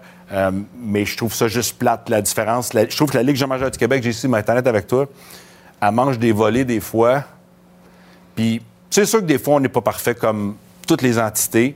Y a-t-il des choses qui ont été faites? Probablement. Moi, j'ai été chanceux dans ma carrière à tous les niveaux dans Ligue jean du Québec. J'ai pas vécu ce que j'ai entendu. Et je vous le dis, quand j'ai entendu, le poil, comme beaucoup de monde Ben dans le dos, nous a levé. Les développements, tout ça, je les sais pas, je les connais pas. Ce que je peux dire, par exemple, c'est que je trouve des fois qu'on est rough un peu avec une institution qui a quand même produit beaucoup de personnes d'exception. On en parlait de Daniel Brière tantôt. Ouais. Beaucoup de joueurs de hockey de calibre international élite avec un niveau scolaire qui est quand même très remarquable. Puis, je pense que Mario va prendre la balle au bon là-dessus puis nous amener ailleurs. Mais il y a beaucoup de bons dans notre ligue. C'est un fleuron québécois. Puis on, est, on peut être meilleur, tout le monde comme organisation, tous les jours à la Ramadan, on se dit qu'est-ce qu'on peut faire pour être meilleur, puis on le veut, mais je pense pas qu'il faut juste lancer des roches non plus tout le temps. Là, mais y a-tu des choses qu'il faut se regarder dans le miroir? 100% Assurément. Comme n'importe quelle entreprise qui se respecte, même quand elle va très bien. Mario va nous amener à un autre, à un autre niveau, mais euh, garde, euh, j'ai beaucoup de respect pour Gilles, l'homme, qu'est-ce qu'il a donné au hockey pendant des années. Les zones grises, je vais les mettre de côté. Bon match à Medjet 3 ce soir. Bon week-end, Joe. Bon match demain. Canadiens et Devils à notre antenne. Du hockey à temps plein, mon ami! Et à la semaine prochaine. Toujours à la semaine prochaine. Et pendule à l'heure. Ce segment vous est présenté par Mise au jeu plus. Parie sur un seul événement. Partage la victoire. Gage-tu est propulsé par le mise au jeu de l'Auto-Québec? Au miseaujeu.com. Trouve l'éventail de tous les paris. Tu peux faire des paris uniques, parier dans le cours des matchs et faire des paris combos. Pour ça, tu dois être prêt. Le maître est avec nous comme tous les lundis, vendredis en capsule ici. Il sera là en fin de soirée après le hockey. Ce soir, après le match en fait entre les Ducks et les Flames à notre antenne. À l'hebdomadaire Gage-tu, Stéphane Gonzalez, comment ça va, Ça Gonzalo? va bien. On est prêt pour ce soir. Absolument. Oui. Ça va brasser parce que vous allez mettre la table, notamment. Très difficile de faire des paris avec justesse dans les matchs du Canadien. C'est très excitant ce qui se passe actuellement. Très payant. Très trouble-fête aussi. Exact. Et euh, dernièrement, bon, c'est sûr qu'il y a eu les défaites, là, mais le reste, c'est que souvent, on les prend à la réglementaire pour ce qui est de l'adversaire. Le Canadien garde ça serré par un but et le reste. Euh, fait que oui, ils aiment bien ça. Puis c'est tout le temps des cotes au-dessus de 3 pour le Canadien de Montréal. En fin de semaine contre les Devils, par contre, je dois vous le dire, j'y vais avec les Devils en temps réglementaire. Ah oui, hein? Je m'explique. Ben, les Devils, c'est seulement 4 défaites. Écoute bien ça. 4 défaites sur la route en temps réglementaire en 32 matchs.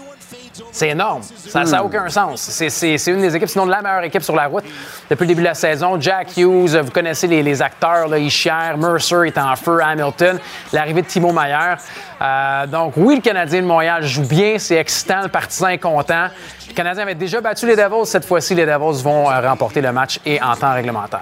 Meilleur pari pour le match, donc buteur, le nombre de lancers peut-être? Ouais, je vais ben, avec Jack Hughes. Jack Hughes, c'est 19 buts en 28 matchs sur la route. Comme dirait Stan, c'est un gros vendeur. Non, mais sur la, tu sais, sur la route, habituellement, on sent, il y en a qui sont un peu plus timides. Lui, il s'en Pas. Jack, ça Pas va du bien. tout. Puis en plus, il est sur une énergie. C'est seulement un, un but à ses neuf derniers matchs pour Jack Hughes. Hmm. D'après moi, euh, il sort de la coquille en fin de semaine avec Jack Hughes qui va marquer au moins un but. Et sinon, ben, c'est une machine à lancer euh, au filet, Timo Mayer.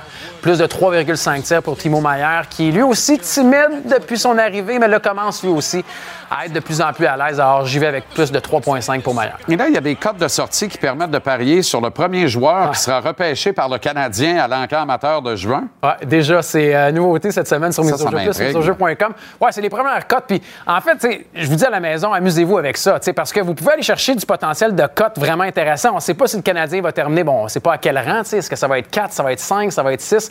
Il y en a qui vont dire, hey, il n'a pas dit 1 puis 2, là.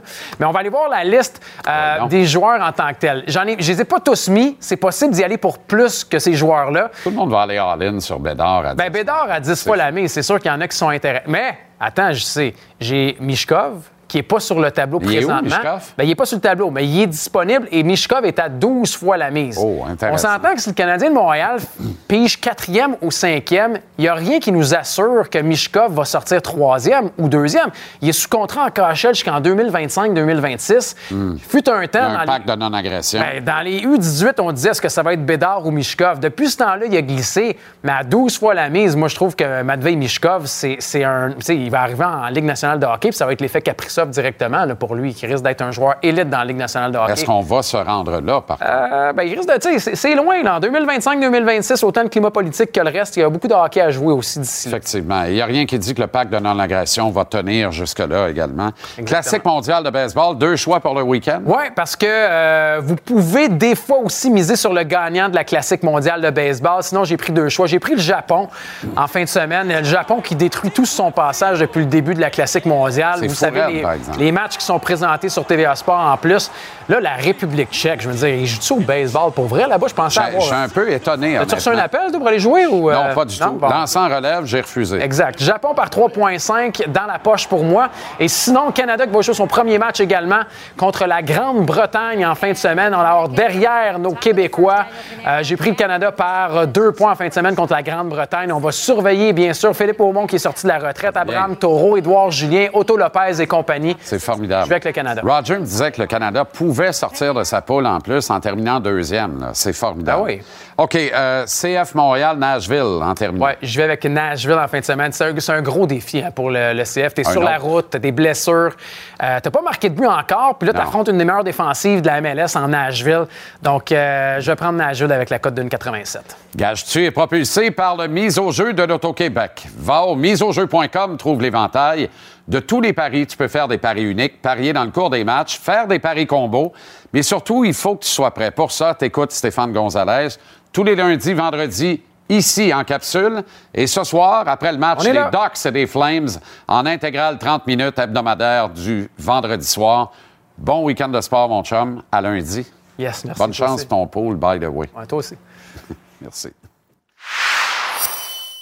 Ce segment vous est présenté par Mise au jeu plus. Parie sur un seul événement. Partage la victoire.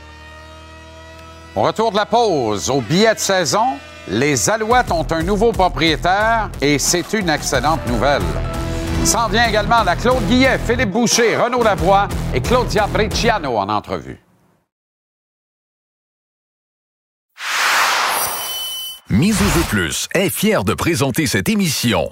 Mise au sport que tu veux et mise au moment que tu veux sur miseaujeu.com.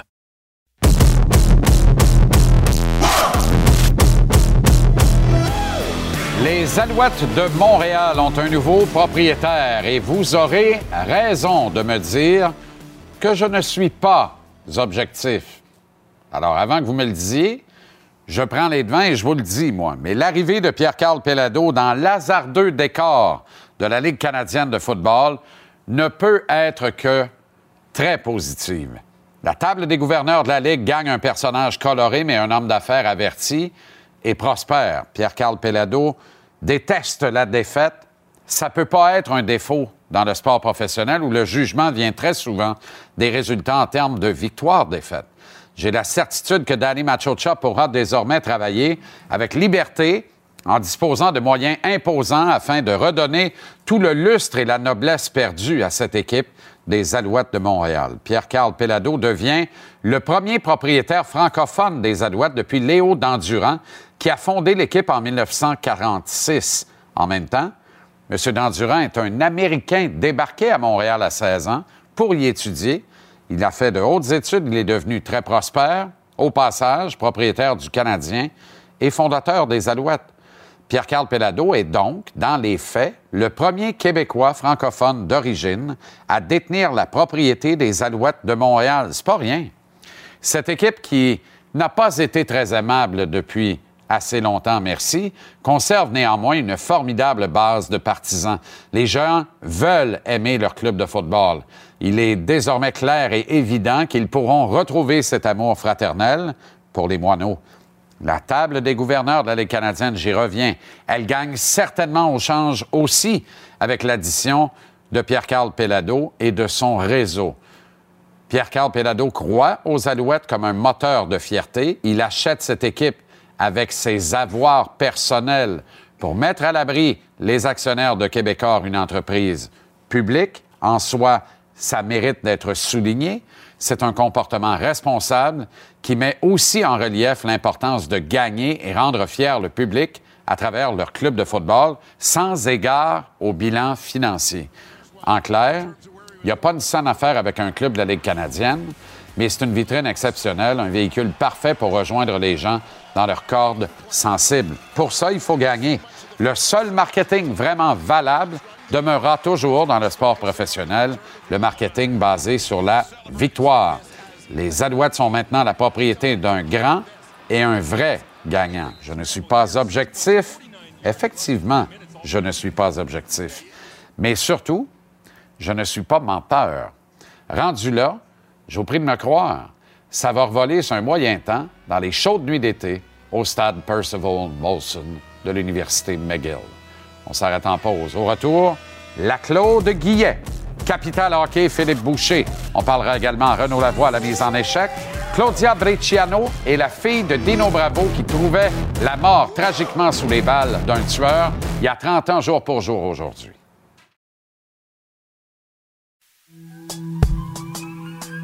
La Claude, la Claude, la Claude. L'ADN du sport. La Claude, la Claude, la Claude. Elle connaît son sport. L'ADN du sport, la Claude Guillet. Comment ça va, Claude? Bien, merci. Excellent. L'identité du Canadien se forge de plus en plus sous nos yeux. Sous nos yeux, tu sais. Bien qu'elle va changer, là.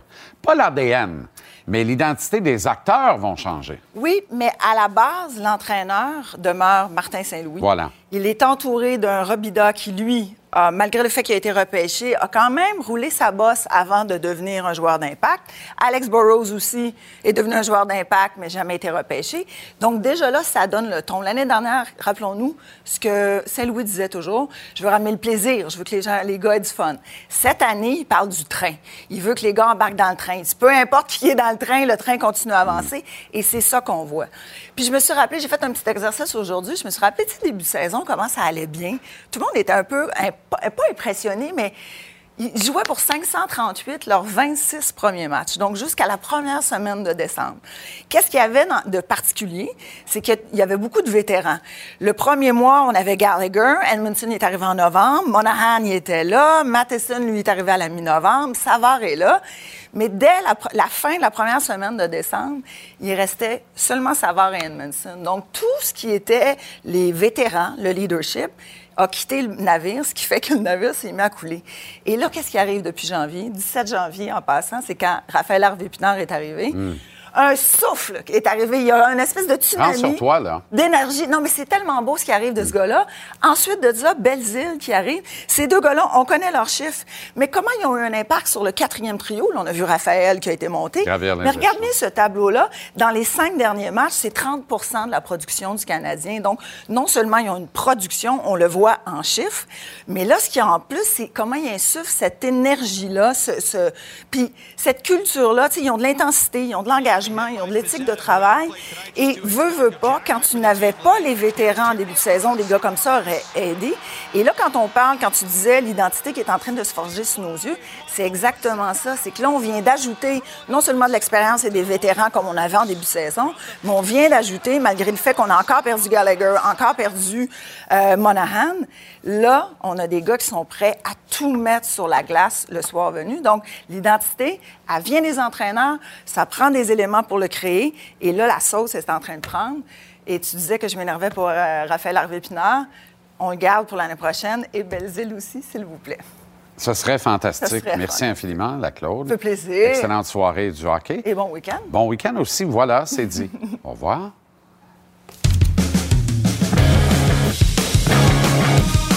Capital Hockey En direct de Québec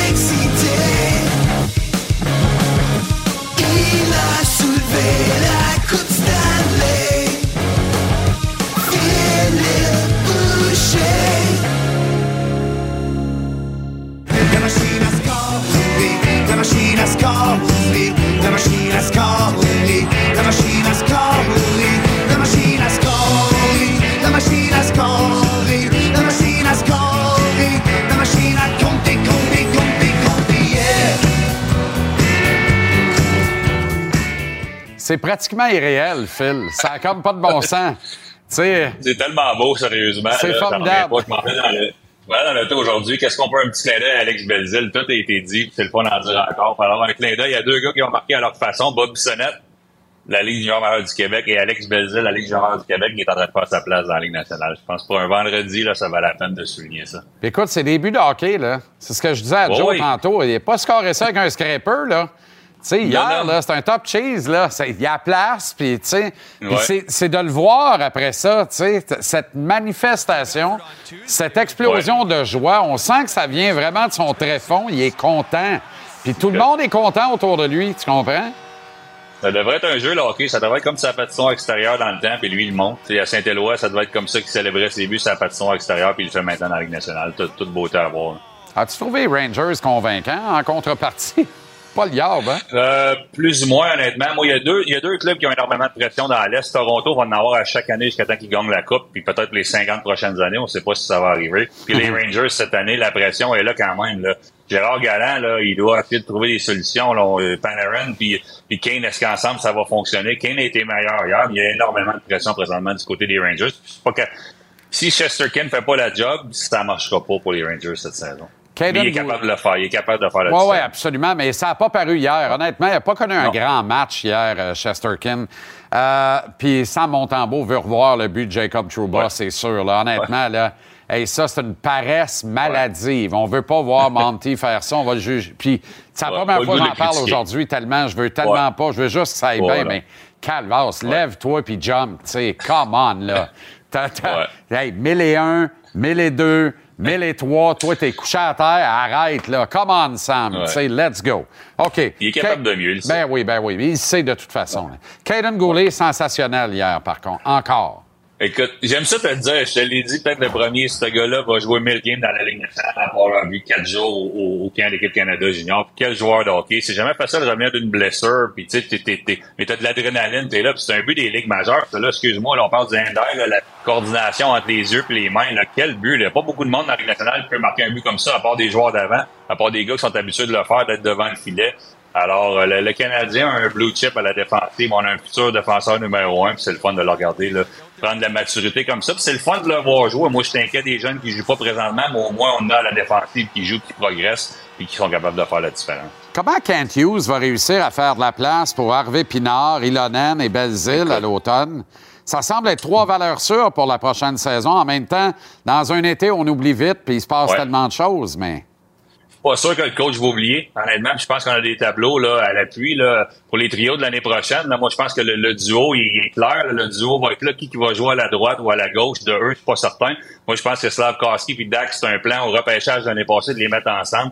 Il reste de... Je sais pas si Slavkowski va pouvoir commencer là, devrait se là. Je laisse Anderson là. Mais les gars qui nous font réfléchir, Harvey Pinard pourrait peut-être jouer sur un premier trio. Mais comment tu fais pour lui dire qu'il jouera pas dans la Ligue nationale quand il est en train de changer la culture à Montréal avec, avec Belzile? Evans, c'est un très bon gars de quatrième trio. Pezzetta, c'est un gars parfait à gauche sur le quatrième trio. Puis Elonen joue du bon hockey. Fait que Kent Hughes va avoir des grosses, grosses décisions à prendre. L'autre tableau, je pense, nous montre là, les, toutes les options qu'on a, les agents libres, les agents libres avec restriction. Euh, premier choix 2023. Alors, on va avoir des décisions, des dures décisions à prendre, mais probablement une marge de manœuvre pour Kent Hughes pour compléter son alignement. On aura le temps d'en reparler. Bonne soirée, Phil. Merci. Merci, bye bye.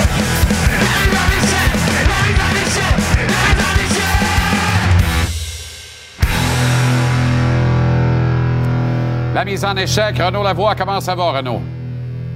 Ça va super bien, Jean-Charles. Une belle semaine qui se termine. Hein? Très belle semaine. Les nouvelles sont bonnes. Le vent est bon. Oui. Ne restons plus qu'au blog poubelle à le dire. Mais ça, on compte pas trop là-dessus. Mike Matheson Non, au sommet des joueurs les plus utilisés dans la Ligue nationale dernièrement. Et quand on s'attarde à son jeu, quelques Ouais. erreurs coûteuses, mais en général, Il est dans la colonne des plus à tout point de vue. Il fait des affaires que j'aurais jamais Oui. pensé que ce gars-là ferait sur une glace de la Ligue nationale. Hier encore, le poteau franc. Quelle manœuvre. Il provoque des occasions. Matheson est une valeur sûre. une valeur sûre, sans aucun doute. C'est un gars qui joue vraiment là, la tête complètement libre présentement. Puis je t'en parlais un peu ce matin en disant que ça n'a pas toujours été le cas avec Mike Matheson, qu'il a dû euh, batailler au cours euh, des années, justement, avec euh, cette espèce d'anxiété, de, peur d'avoir fait, de faire une erreur et de lorsqu'il en, il faisait, une, de, vivre, si tu veux, avec cette erreur-là dans la tête pendant le reste du match, c'est très difficile. C'est pas le premier joueur qui passe par là, mais maintenant, ce qu'on voit de lui, c'est tout le contraire. On voit quelqu'un qui accepte, Jean-Charles, les erreurs. Et je pense que c'est important pour tout joueur de la Ligue nationale de hockey qui veut connaître du succès d'accepter que, oui, euh, dans un jeu comme le hockey, il va y avoir des erreurs. Il faut simplement, évidemment, limiter le nombre d'erreurs qu'on va faire dans une rencontre. Et offensivement, donc, plus on élimine les erreurs dans son cas, plus il il est à l'aise offensivement et plus il est récompensé. Parce que quand on regarde justement le tableau suivant, là, Jean-Charles, depuis, euh, je te dirais, la fin du mois de février, euh, tu vois très bien la date, le 25, tu regardes avec qui là, il se retrouve présentement dans la Ligue nationale pour le temps de glace moyen. On parle ici euh, des meilleurs défenseurs de la Ligue nationale. Josh Morrissey connaît une carrière, euh, euh, je veux dire, une saison exceptionnelle présentement avec les Jets de Winnipeg. On l'a vu au match des étoiles aussi. Bref, quand tu te retrouves avec ces noms-là, tu te retrouves en excellente compagnie. Et c'est ça, Mike Madison, qui me disait aussi à la blague, oublie pas, Renaud, que mon épouse aussi est une excellente patineuse, elle qui a remporté l'or aux Jeux olympiques comme hockeyeuse avec l'équipe américaine il y a quelques années. Bref, il semble-t-il regarde, que c'est de famille chez les Madison de connaître autant de succès sur patin. Il m'a même dit, je pense qu'elle est meilleure que moi. Tu vois comment quelqu'un qui est humble quand il parle, lorsqu'il parle, euh, il parle de son épouse et de sa famille, évidemment, mais, mais c'est toute une personne, Mike Matheson, et c'est tout un joueur de hockey. Et on le dira jamais assez, hein, la valeur des talents d'ici. C'est un gars de l'ouest de l'île qui a grandi en admirant Exactement. le Canadien, produit de la filière des Lions du lac Saint-Louis, qui est une pépinière, un pipeline extraordinaire. On pourrait questionner, Ouais. est-ce que un pipeline pour la Ligue junior majeure du Québec ou les collèges américains? Rendu là, c'est pas grave. Matt, ben, c'est pas grave ou pas, mais c'est pas la question ce soir. C'est que Matheson revient par la plus belle porte avec l'équipe de son enfance et il connaît ses meilleurs moments dans la Ligue nationale. Et je pense que ceci explique un peu cela. Outre le fait qu'avec Martin Saint-Louis, tout le monde peut être lui-même. C'est ce qu'on voit là, avec euh, plusieurs joueurs de l'équipe. Un autre qu'on aime beaucoup, c'est Daniel Brière. Et on est content pour Daniel. Oui, Je n'ai pas compris qu'il morde la poussière euh, à la première occasion, mais voilà qu'on relève Eureka, Cliff Fletcher, Chuck Fletcher de ses fonctions chez les Flyers de Philadelphie et Daniel devient directeur général par intérim. Question de temps avant qu'il occupe le poste de façon permanente. là. Tout à fait, exactement, parce que euh, chez les Flyers, dans le fond, ce qu'on fait, Jean-Charles, c'est qu'on revient à notre ADN. Si tu regardes les directeurs généraux de cette franchise-là au cours des dernières années, on a utilisé souvent euh, d'anciennes vedettes de l'organisation. On peut penser à Bobby Clark, qui a eu deux séjours, lui, comme tu le sais, euh, comme directeur général chez les Flyers. Il y a eu Paul Holmgren de 2006 à 2014, sans oublier Ron Extall de 2014 à 2018. Alors, Daniel Brière, dès qu'il a pris sa retraite dans la Ligue nationale, s'est investi. Euh, évidemment, on a longtemps parlé du club de la East Coast des Flyers, où il a, qu'il a bâti d'une certaine façon. Par la suite, a pris plus de place dans l'organigramme euh, des euh, Flyers comme dirigeant, était conseiller, est devenu directeur général adjoint. Qu'est-ce que Jeff Gorton euh, disait quelques jours après la nomination de Kent Hughes comme directeur général? Mais il disait que Daniel Brière l'avait grandement impressionné dans les entrevues. À un certain moment, ces paroles-là sont importantes. Jeff Gorton, ce n'est pas n'importe qui dans la Ligue nationale de hockey. C'est quelqu'un d'extrêmement respecté par ses pairs. Et s'il dit que Daniel Brière l'a extrêmement impressionné, ça veut dire a d'autres équipes qui entendent et qui savent que Daniel Brière va éventuellement obtenir le job de directeur général d'une équipe. Si tu ne veux pas le perdre, il est temps justement euh, de lui donner cette chance-là. Tu sais, lui là, je me souviens très bien, on se retrouve à quelque part dans les, au début des années 2000, signe son contrat avec qui? Avec les Flyers de Philadelphie comme joueur autonome sans compensation et non avec les Canadiens de Montréal. Il amène cette équipe-là en finale de la Coupe Stanley. Si c'est pas de Daniel Brière contre les Blackhawks de Chicago, jamais cette équipe-là se rend même en finale de la Coupe Stanley. Ce que j'aime des Flyers, c'est ça. C'est qu'on est, on, aime les joueurs de l'organisation. Yann Laperrière n'a pas grandi dans l'organisation des Flyers. Il s'est sacrifié pour les Flyers de Philadelphie. Et après ça, si tu veux une job, puis tu donnes les efforts, bien, on va aussi être fidèle à toi. Et ça, cette fidélité-là, elle est très importante chez les Flyers. Ça fait en sorte que la culture euh, reste dans l'organisation. Euh, je pense que cette nomination doit être absolument saluée ce soir, Jean-Charles. Et euh, il y a nul doute pour moi qu'il va connaître du succès. Il ne part pas d'aussi loin que euh, partait Fletcher ou partait à l'époque Ron Extall, mais quand même, il doit rapiécer ça. C'est comme un casse-tête pas fait, les Flyers. Il y a toutes sortes de pièces qui exactement traînent ça. un peu partout sur la table. Daniel va s'attabler. C'est un étudiant de la game, un érudit, euh, et il a une idée claire. Il sait très bien où il s'en va. Moi, je pense que ça va bien fonctionner, cette histoire-là. Hey, Devils C'est canadien sûr. demain C'est soir sûr. à notre antenne, Ren? Ouf. Oui, oui, avec euh, les Devils. là. Quelle C'est belle beau. histoire quand C'est même. beau, beau, beau. C'est beau. Puis, puis là, on a vu les Rangers hier soir. D'ailleurs, les Rangers, même si on a gagné, Gérard Galland aujourd'hui, n'était pas très, très de bonne Non, humeur non, pas content. une fois. Là. Pas Là, content. il, il commence à être tanné. Euh, des revirements surtout. Puis, donc, Rangers Devils. Euh, J'ai hâte de voir le résultat du match de demain. Peut-être ça va nous donner une bonne idée de cette première ronde. Rangers Devils, là, euh, qu'on va voir évidemment d'ici un mois, un mois et demi maximum. Il va y avoir l'équivalent de combien de Coupes Stanley en première ronde des séries? Au moins trois? Ben écoute, euh, Pas loin tu de parles ça, en là. première ronde du côté des. Des deux des- du côté des Devils. Des deux bords, tu sais, Ben oui.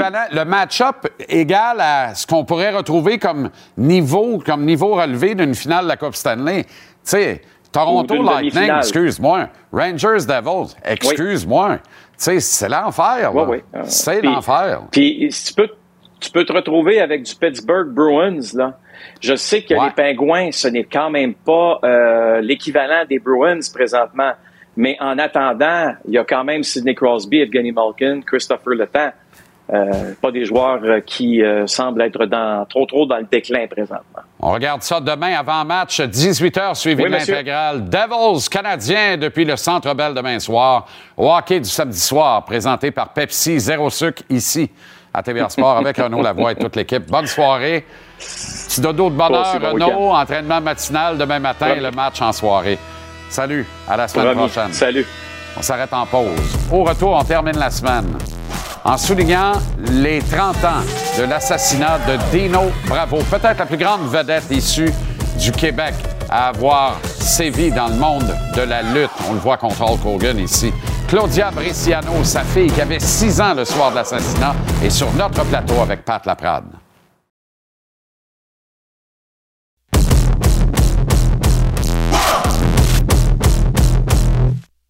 Bravo, âgé de 44 ans, aurait été atteint de plusieurs projectiles d'armes à feu. Weighing 230 pounds, Dino Bravo!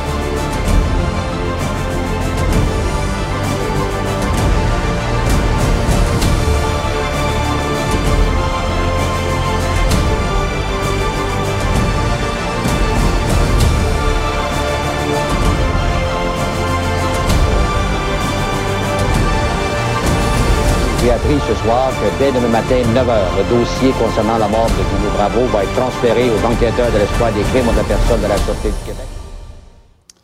C'était il y a 30 ans, jour pour jour, aujourd'hui, en ce vendredi, le 10 mars. Nous étions en 1993. C'est une date que j'aurai à jamais en mémoire. Ça m'avait énormément marqué à l'époque, presque autant que vous.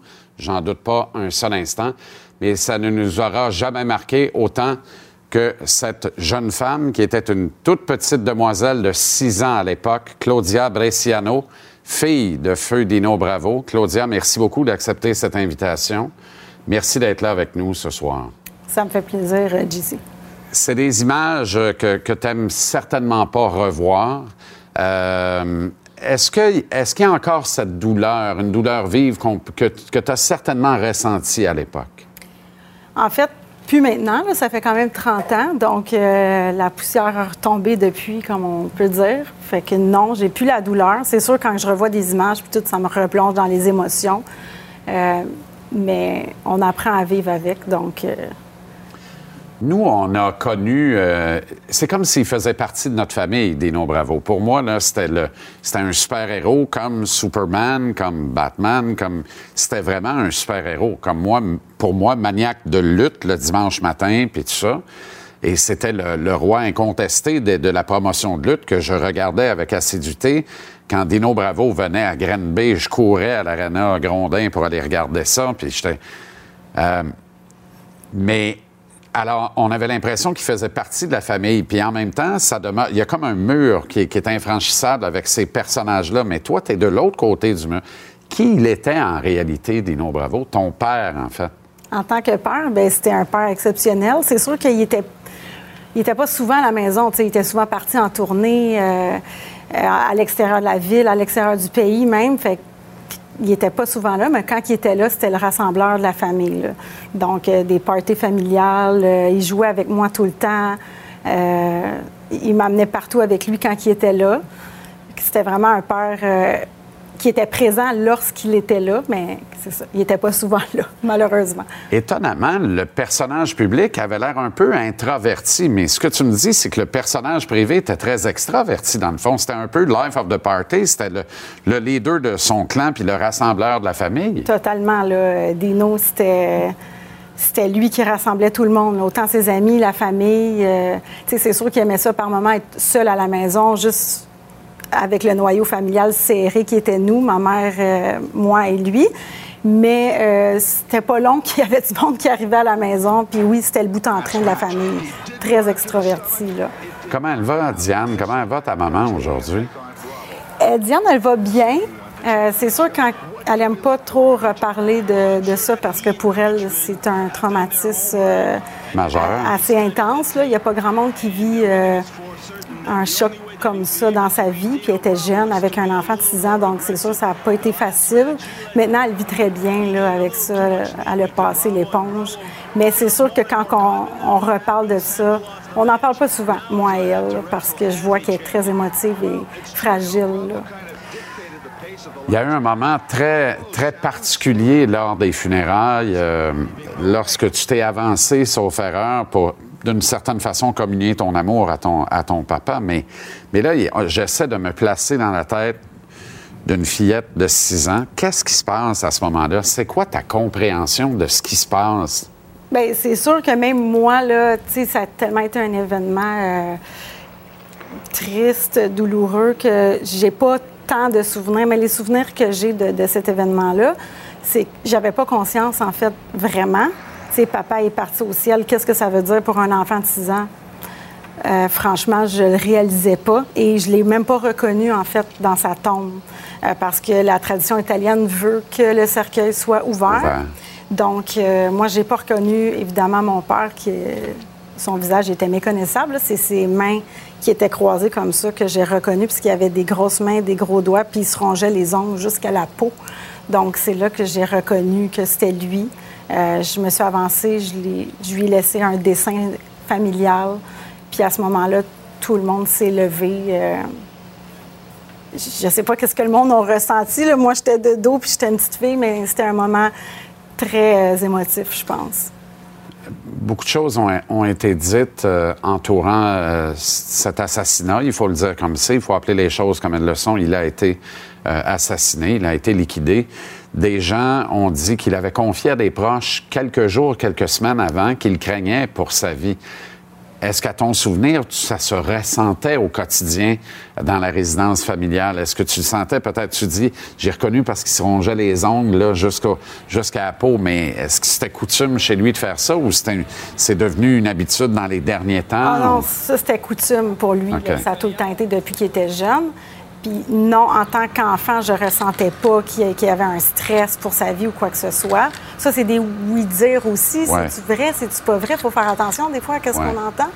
Euh, mais non, ça- pour moi, en tout cas, peut-être ma mère dirait d'autres choses, mais pour moi, je le ressentais pas du tout. Il était pareil comme d'habitude. Puis euh, le matin, là, on mangeait des toasts là, euh, avec du lait là, dans la résidence familiale. Il n'y avait rien qu'on soupçonnait, ni lui.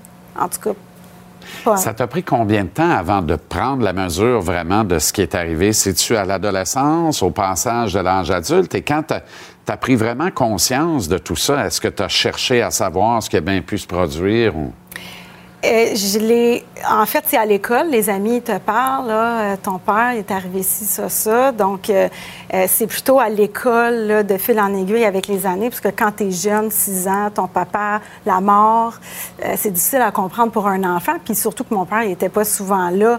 Donc, pour moi, qui n'était pas là, les- quand, suite au décès, c'était normal. Mm. Je ne le manquais pas nécessairement à ce moment-là.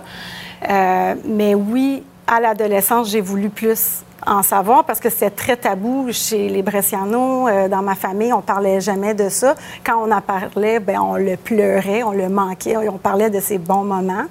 Euh, fait que oui, j'ai cherché plus tard à savoir vraiment qu'est-ce qui s'est passé, mais encore aujourd'hui, 30 ans plus tard, on le sait toujours pas finalement. Tu dis chez les, chez les Brescianos, pardonne-moi de, de l'appeler Dino Bravo, mais Oui. pour le commun des mortels, c'est Dino Bravo, mais, mais par respect, je devrais peut-être l'appeler Alfonso Bresciano avec toi, mais, mais euh, tu dis 30 ans plus tard, on ne le sait toujours pas, puis effectivement, il y a une fascination qui, renaît autour de cette histoire-là, 30 ans plus tard.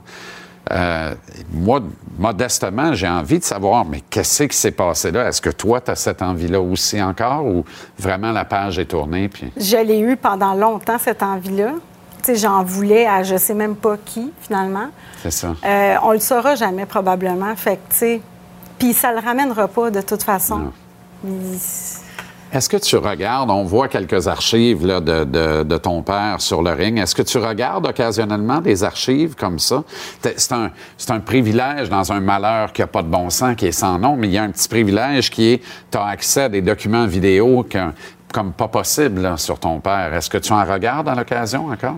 Moi, toute seule, sur mon iPhone, ma tablette ou mon ordi, non. Par contre, mes enfants sont très intrigués, posent beaucoup de questions. Ils sont dans l'âge à savoir. Ils savent pas totalement qu'est-ce qui est arrivé, mais ça va venir. Puis mon fils, euh, lui, il- Papy, Dino, c'est quelque chose. Mon grand-père, il était lutteur, il était connu, fait qu'il veut souvent voir des vidéos. Fait par la force de mon fils, je le regarde avec lui, puis là, il me pose plein de questions. Fait que oui, j'ai accès des fois à des... euh, tu sais, il faisait euh, des animations ou faisait semblant d'être fâché après quelqu'un, puis moi, je trouve Oh. ça hilarant. Tu sais, je Oh trouve là ça là. drôle parce que... As-tu l'impression qu'il pourrait se laisser tenter par, euh, par le- Non, mais la je- profession de lutteur? Non, je parle de quand on regarde... OK, à- OK. Ah, noms, oui, oui, quand oui, on regarde je des noms, puis qu'il Je pensais que ton garçon faisait ça pour imiter Non. son grand-papa. Non, non, non, mais quand on regarde euh, les vidéos, on, on trouve ça drôle parce que, tu sais, on, Ouais. on connaît l'envers de la médaille que c'est du acting, finalement. Ouais. Fait qu'on trouve ça bien drôle. Tu dis, il m'amenait partout. Est-ce que tu as des souvenirs de lutte qui sont associés à ton père? Est-ce qu'il t'amenait à l'occasion à la lutte? Est-ce que des lutteurs, ses amis lutteurs, venaient à la maison prendre le repas puis tout ça? Oui, les deux réponses sont bonnes. Moi, depuis que j'ai quatre mois, là, je m'en rappelle pas, mais depuis que je suis bébé, que je voyage dans les, euh, les, les pays, les arènes euh, avec mon père, dans le vestiaire. Fait que oui, j'ai rencontré beaucoup de lutteurs, même dans les vestiaires, costumés, tout ça. Puis pour moi, quand j'étais petite, je voyais ça grandiose. Là. J'étais comme à Las Vegas, tu sais, dans ma tête. Là. Euh, puis oui, mon père, il avait des amis lutteurs, fait que... euh, je me souviens, je vais toujours m'en rappeler, euh, Earthquake, c'est lui qui m'a marqué le plus. Il était grand et extrêmement Ben oui. gros. Ben oui. Puis on jouait aux cartes avec des énormes cartes. Puis euh, il était super fin, là, mais moi, j'avais peur de lui. Fait que je jouais, puis je le regardais même pas, là. Mais c'est, on, dit, euh, tu dis, il était super fin. C'est, c'est pas une légende, ça. Les lutteurs, ces personnages là, qui, qui offrent des spectacles extraordinaires, qui sont de grands acteurs d'ailleurs, mais de, doublés de grands athlètes, euh, on- on- sont d'une gentillesse, d'une amabilité extraordinaire. J'imagine ce que tu devais être la, la princesse, la petite princesse qui débarque dans le... Ça devait être sensationnel. C'était sensationnel.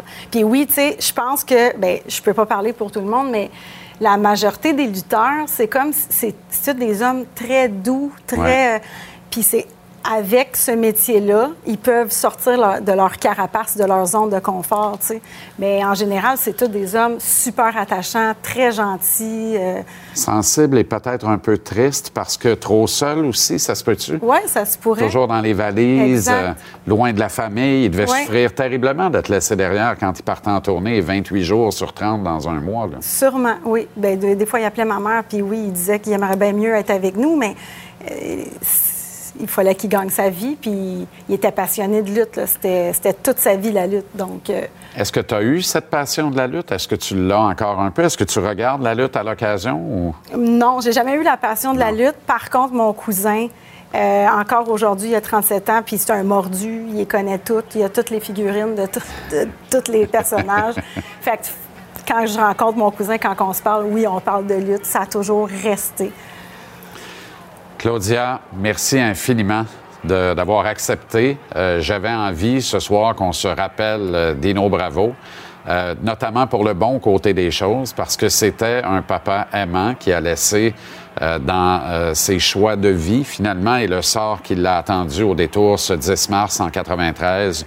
Une orpheline, tu m'as l'air très bien en tout cas, euh, très sereine aujourd'hui, d'une beauté formidable. Bravo, bonne continuation. Merci beaucoup d'avoir Merci de accepté. l'invitation. euh, Merci beaucoup.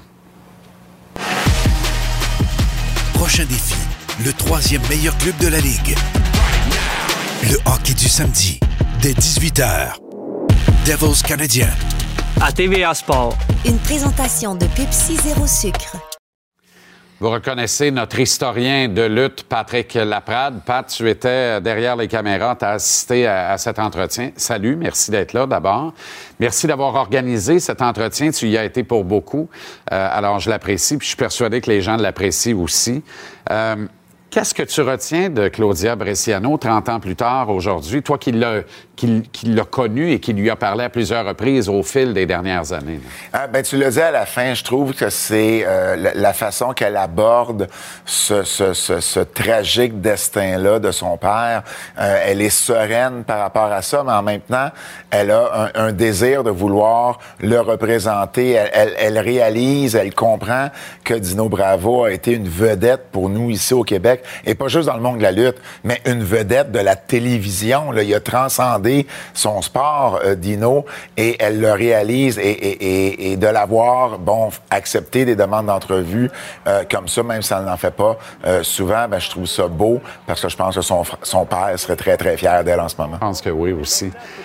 Où est-ce que tu étais le 10 mars 93 ou peut-être le 11 au petit matin? Comment tu as appris cette nouvelle-là puis comment tu l'as reçue à l'époque? C'est c'est drôle, hein? J'ai pas, ce- j'ai pas cette mémoire-là où je me situais. Toi qui as une mémoire de tout, Ben, ben oui, ben non, je le sais, je le sais, mais tu sais, le, le- je sais pas, dans, dans mon cerveau, ça, ça fonctionne pas comme ça. Je me rappelle de l'avoir appris. Euh, je me trompe pas, ça doit être par mon père, qui était toujours un lève-tôt, qui avait probablement écouté une émission euh, à la radio ou à la télé, puis qui m'en a fait part. Puis évidemment, bon, euh, j'avais quoi? J'avais 16 ans à l'époque. Euh, bon, la lutte, pour moi, ça avait été... euh, C'est pas ce que c'est aujourd'hui. Non, non, mais ça avait été. J'écoutais ça depuis une dizaine d'années. Dino Bravo, pour moi, là, c'était Hulk Hogan avant Hulk Hogan. c'était Ah, complètement. mon lutteur préféré ici au Québec. Euh, et puis, euh, je- je me rappelle juste d'avoir trouvé ça triste euh, de- de- de- d'avoir un, destin aussi tragique. Euh, mais j'ai pas plus de souvenirs de où j'étais au secondaire, mais j'ai pas plus de souvenirs de où j'étais. Tu dis Hulk avant Hulk Hogan. Euh, il faut comprendre aussi que ces personnages-là, pas tous, mais Dino était l'un de ceux qui pouvaient se comparer avantageusement à des icônes du hockey comme Guy Lafleur. C'était des personnages aussi mythiques que le public adorait autant, peut-être pas de la même manière, mais autant. Ah ben absolument, absolument. Les lutteurs professionnels, ici au Québec particulièrement, ils ont été justement ce, ce, ce genre de vedette-là qui, qui, avait la, la, qui avait la possibilité de rallier les gens, d'attirer des, des 15, des 20 000 personnes dans un même aréna. C'est un club de hockey, c'est souvent l'équipe, c'est souvent la saison que l'équipe va connaître. Oui, il y a des individus à travers ça, euh, mais les lutteurs, c'était très basé sur la popularité de quelques individus plus que d'autres et les assistances étaient pas toujours les mêmes, justement, lorsqu'on n'avait pas un Dino Bravo sur une carte de lutte. Anecdote, euh, il était un maniaque de hockey. Euh, Je pense que je me serais bien entendu avec ce gars-là, mais pas sur le plan du hockey. C'était un Canadien, j'étais un Nordique, puis c'était un Canadien solide. Ah, absolument. Et un soir, euh, il avait demandé à Serge Chavard de très, très bons billets au Forum pour le match La visite des Nordiques. Et je pense que Michel Bergeron était bien petit dans ses bottes en siège de char ce soir-là, derrière le banc des Bleus. là. oui, ben c'est ça, Dino, c'est parce que la façon que le forum était fait à l'époque, il fallait que tu passes à côté, euh, à côté en arrière du banc, pas loin de la chambre des joueurs, quand tu voulais sortir de ces, de ces sièges-là. Et Dino avait, avait un, un tempérament d'Italien, hein, il, avait un, il avait un tempérament bouillant. Et bon, à un moment donné, ben c'est, c'est presque battu avec Simon Nollet, qui était l'assistant entraîneur, un des adjoints de Michel. Puis je me, je me souviens encore quand Michel m'en a parlé, il me disait pour vrai, c'était pas, c'était pas un scénario, c'était pas, c'était pas scripté, il y avait pas de non. plan en arrière de Non. ça. C'est vraiment arrivé comme ça. Mais Dino Bravo, c'était ça. Hein? C'était, c'était une personne entière et euh, qu'il soit une vedette ou pas, lui, s'il y avait quelque chose à dire à quelqu'un, ben qu'il soit au forum, que ce soit le Canadien, que ce soit autre chose, ben il le disait. Puis euh, ben des fois, ça, ça lui causait quelques problèmes. Qu'est-ce que tu sais ou ne sais pas, que tu penses ou euh, que tu peux nous dire par rapport à, par, par- par rapport à cette triste fin, en fait? Ben, c'est sûr que c'est ses choix de vie à la fin, euh, euh, justement après, juste un petit peu avant la fin de sa carrière. Dino Bravo, ce qu'il faut comprendre, c'est qu'il a fait des salaires faramineux avec la WWF de l'époque. On parle certaines années là avec, plus d'un million de dollars en revenus. Euh, ce qui fait qu'il y avait un train de vie qui vient avec ça. Il y avait une, une grosse maison à, à- à Laval, il y avait des autos, il y avait bon voyage et tout ça, ce qui faisait en sorte que euh, il y avait un train de vie qui lui coûtait excessivement cher. Très généreux aussi, gâtait beaucoup ses proches. Absolument, absolument, mais tout ça fait en sorte que tu as besoin d'argent, ça coûte cher. Et là, quand du jour au lendemain, tu ne fais plus les mêmes revenus, mais il faut trouver une façon d'avoir les mêmes revenus encore une fois. Dino Bravo, tout ce qu'il avait connu, c'était la lutte. C'était un lutteur Ouais. depuis qu'il était euh, tout jeune, donc euh, euh, le crime organisé, c'est la, la solution qu'il a vue à portée de main, et c'est malheureusement un choix qui lui a été, qui lui a été fatal. Un peu de Vince McMahon, peut-être, parce qu'il a déchanté. Hein? Il a accepté d'emblée cette offre mirobolante. Il a été bien traité, mais euh, tu- deviens un peu, tu deviens un des personnages de la galerie de personnages de Vince McMahon avec la WWF de l'époque, du moins. Peut-être un peu moins vrai aujourd'hui, quoi qu'on pourra en parler longtemps, mais à l'époque, c'était franchement ça. Il a déchanté, hein, ce Solidex, notamment quand on, on l'a vu sur des images d'archives bleachées. là.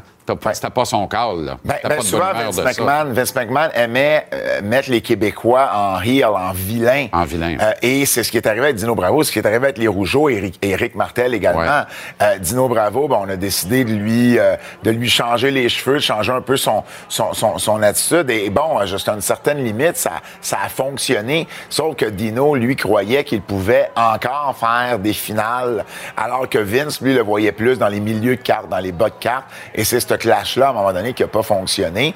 Et euh, pendant longtemps, on a même cru que c'était Dino qui avait été congédié, alors que ce n'est pas le cas. Euh, Dino s'est rendu à une discussion avec Vince McMahon. Ça ne fonctionnait plus. Et c'est d'un commun accord qu'ils ont décidé euh, D'arrêter leur relation d'affaires. Et, et c'est là que Dino a dû se, se revirer de bord. là. Très rapidement, parce que le temps file et le week-end arrive à grands pas, mais est-ce qu'il a eu des regrets, selon toi? Est-ce qu'il s'est dit à un moment donné, parce qu'il était assez fort pour maintenir en vie lutte internationale à lui seul au Québec, mais tout a basculé quand lui a accepté l'offre du géant américain. Est-ce qu'il y a eu, d'après toi, une once de regret à un moment donné de dire, j'étais demeuré ici, la lutte serait encore en santé, je ferais pas le même argent que j'ai fait l'autre bord, mais ça marcherait à ma manière? Je peux pas être sûr à 100 mais euh, dans la dernière année de sa vie, il avait des plans de vouloir ramener une promotion d'importance ici au Québec. Il en avait parlé à ses proches, il en avait parlé à Jacques Rougeau, entre autres. Donc, euh, je crois que, je sais pas si on peut appeler ça des regrets, mais à tout le moins, il y avait encore la lutte à cœur et pour lui, son association avec ce sport spectacle-là était pas terminée. 30 ans de Dino Bravo. On a voulu se rappeler ce soir. Merci infiniment, Pat Laprade. Merci à toi. Bonne continuation. À très bientôt. Voilà une autre semaine de sport fast qui se termine ici à JC. L'actualité n'a pas pris de congé dans le merveilleux monde du sport où on n'en meurt pas, mais on en jase sur un moyen temps avec vous et grâce à vous. notamment. Le Canadien demeure excitant malgré son élimination du prochain tableau des séries éliminatoires. Je vous rappelle qu'il est à notre antenne demain contre les Devils. Vous n'êtes pas en reste ce soir, alors que l'action nous amène en Floride. Lorsque les Panthers accueillent les Blackhawks de Chicago, notre programme double nous transporte à Calgary ensuite en Alberta où les Flames sont les autres des Ducks d'Anaheim. L'hebdomadaire Gage-tu avec Gonzo et toute son équipe suivra en fin de soirée. Et comme je vous le disais, demain, les Devils et les Canadiens sont face à face depuis le Centre Bell. Reportage qui commence avec l'avant-match. À 18h suivra l'intégrale et l'après-match avec Dave Morissette.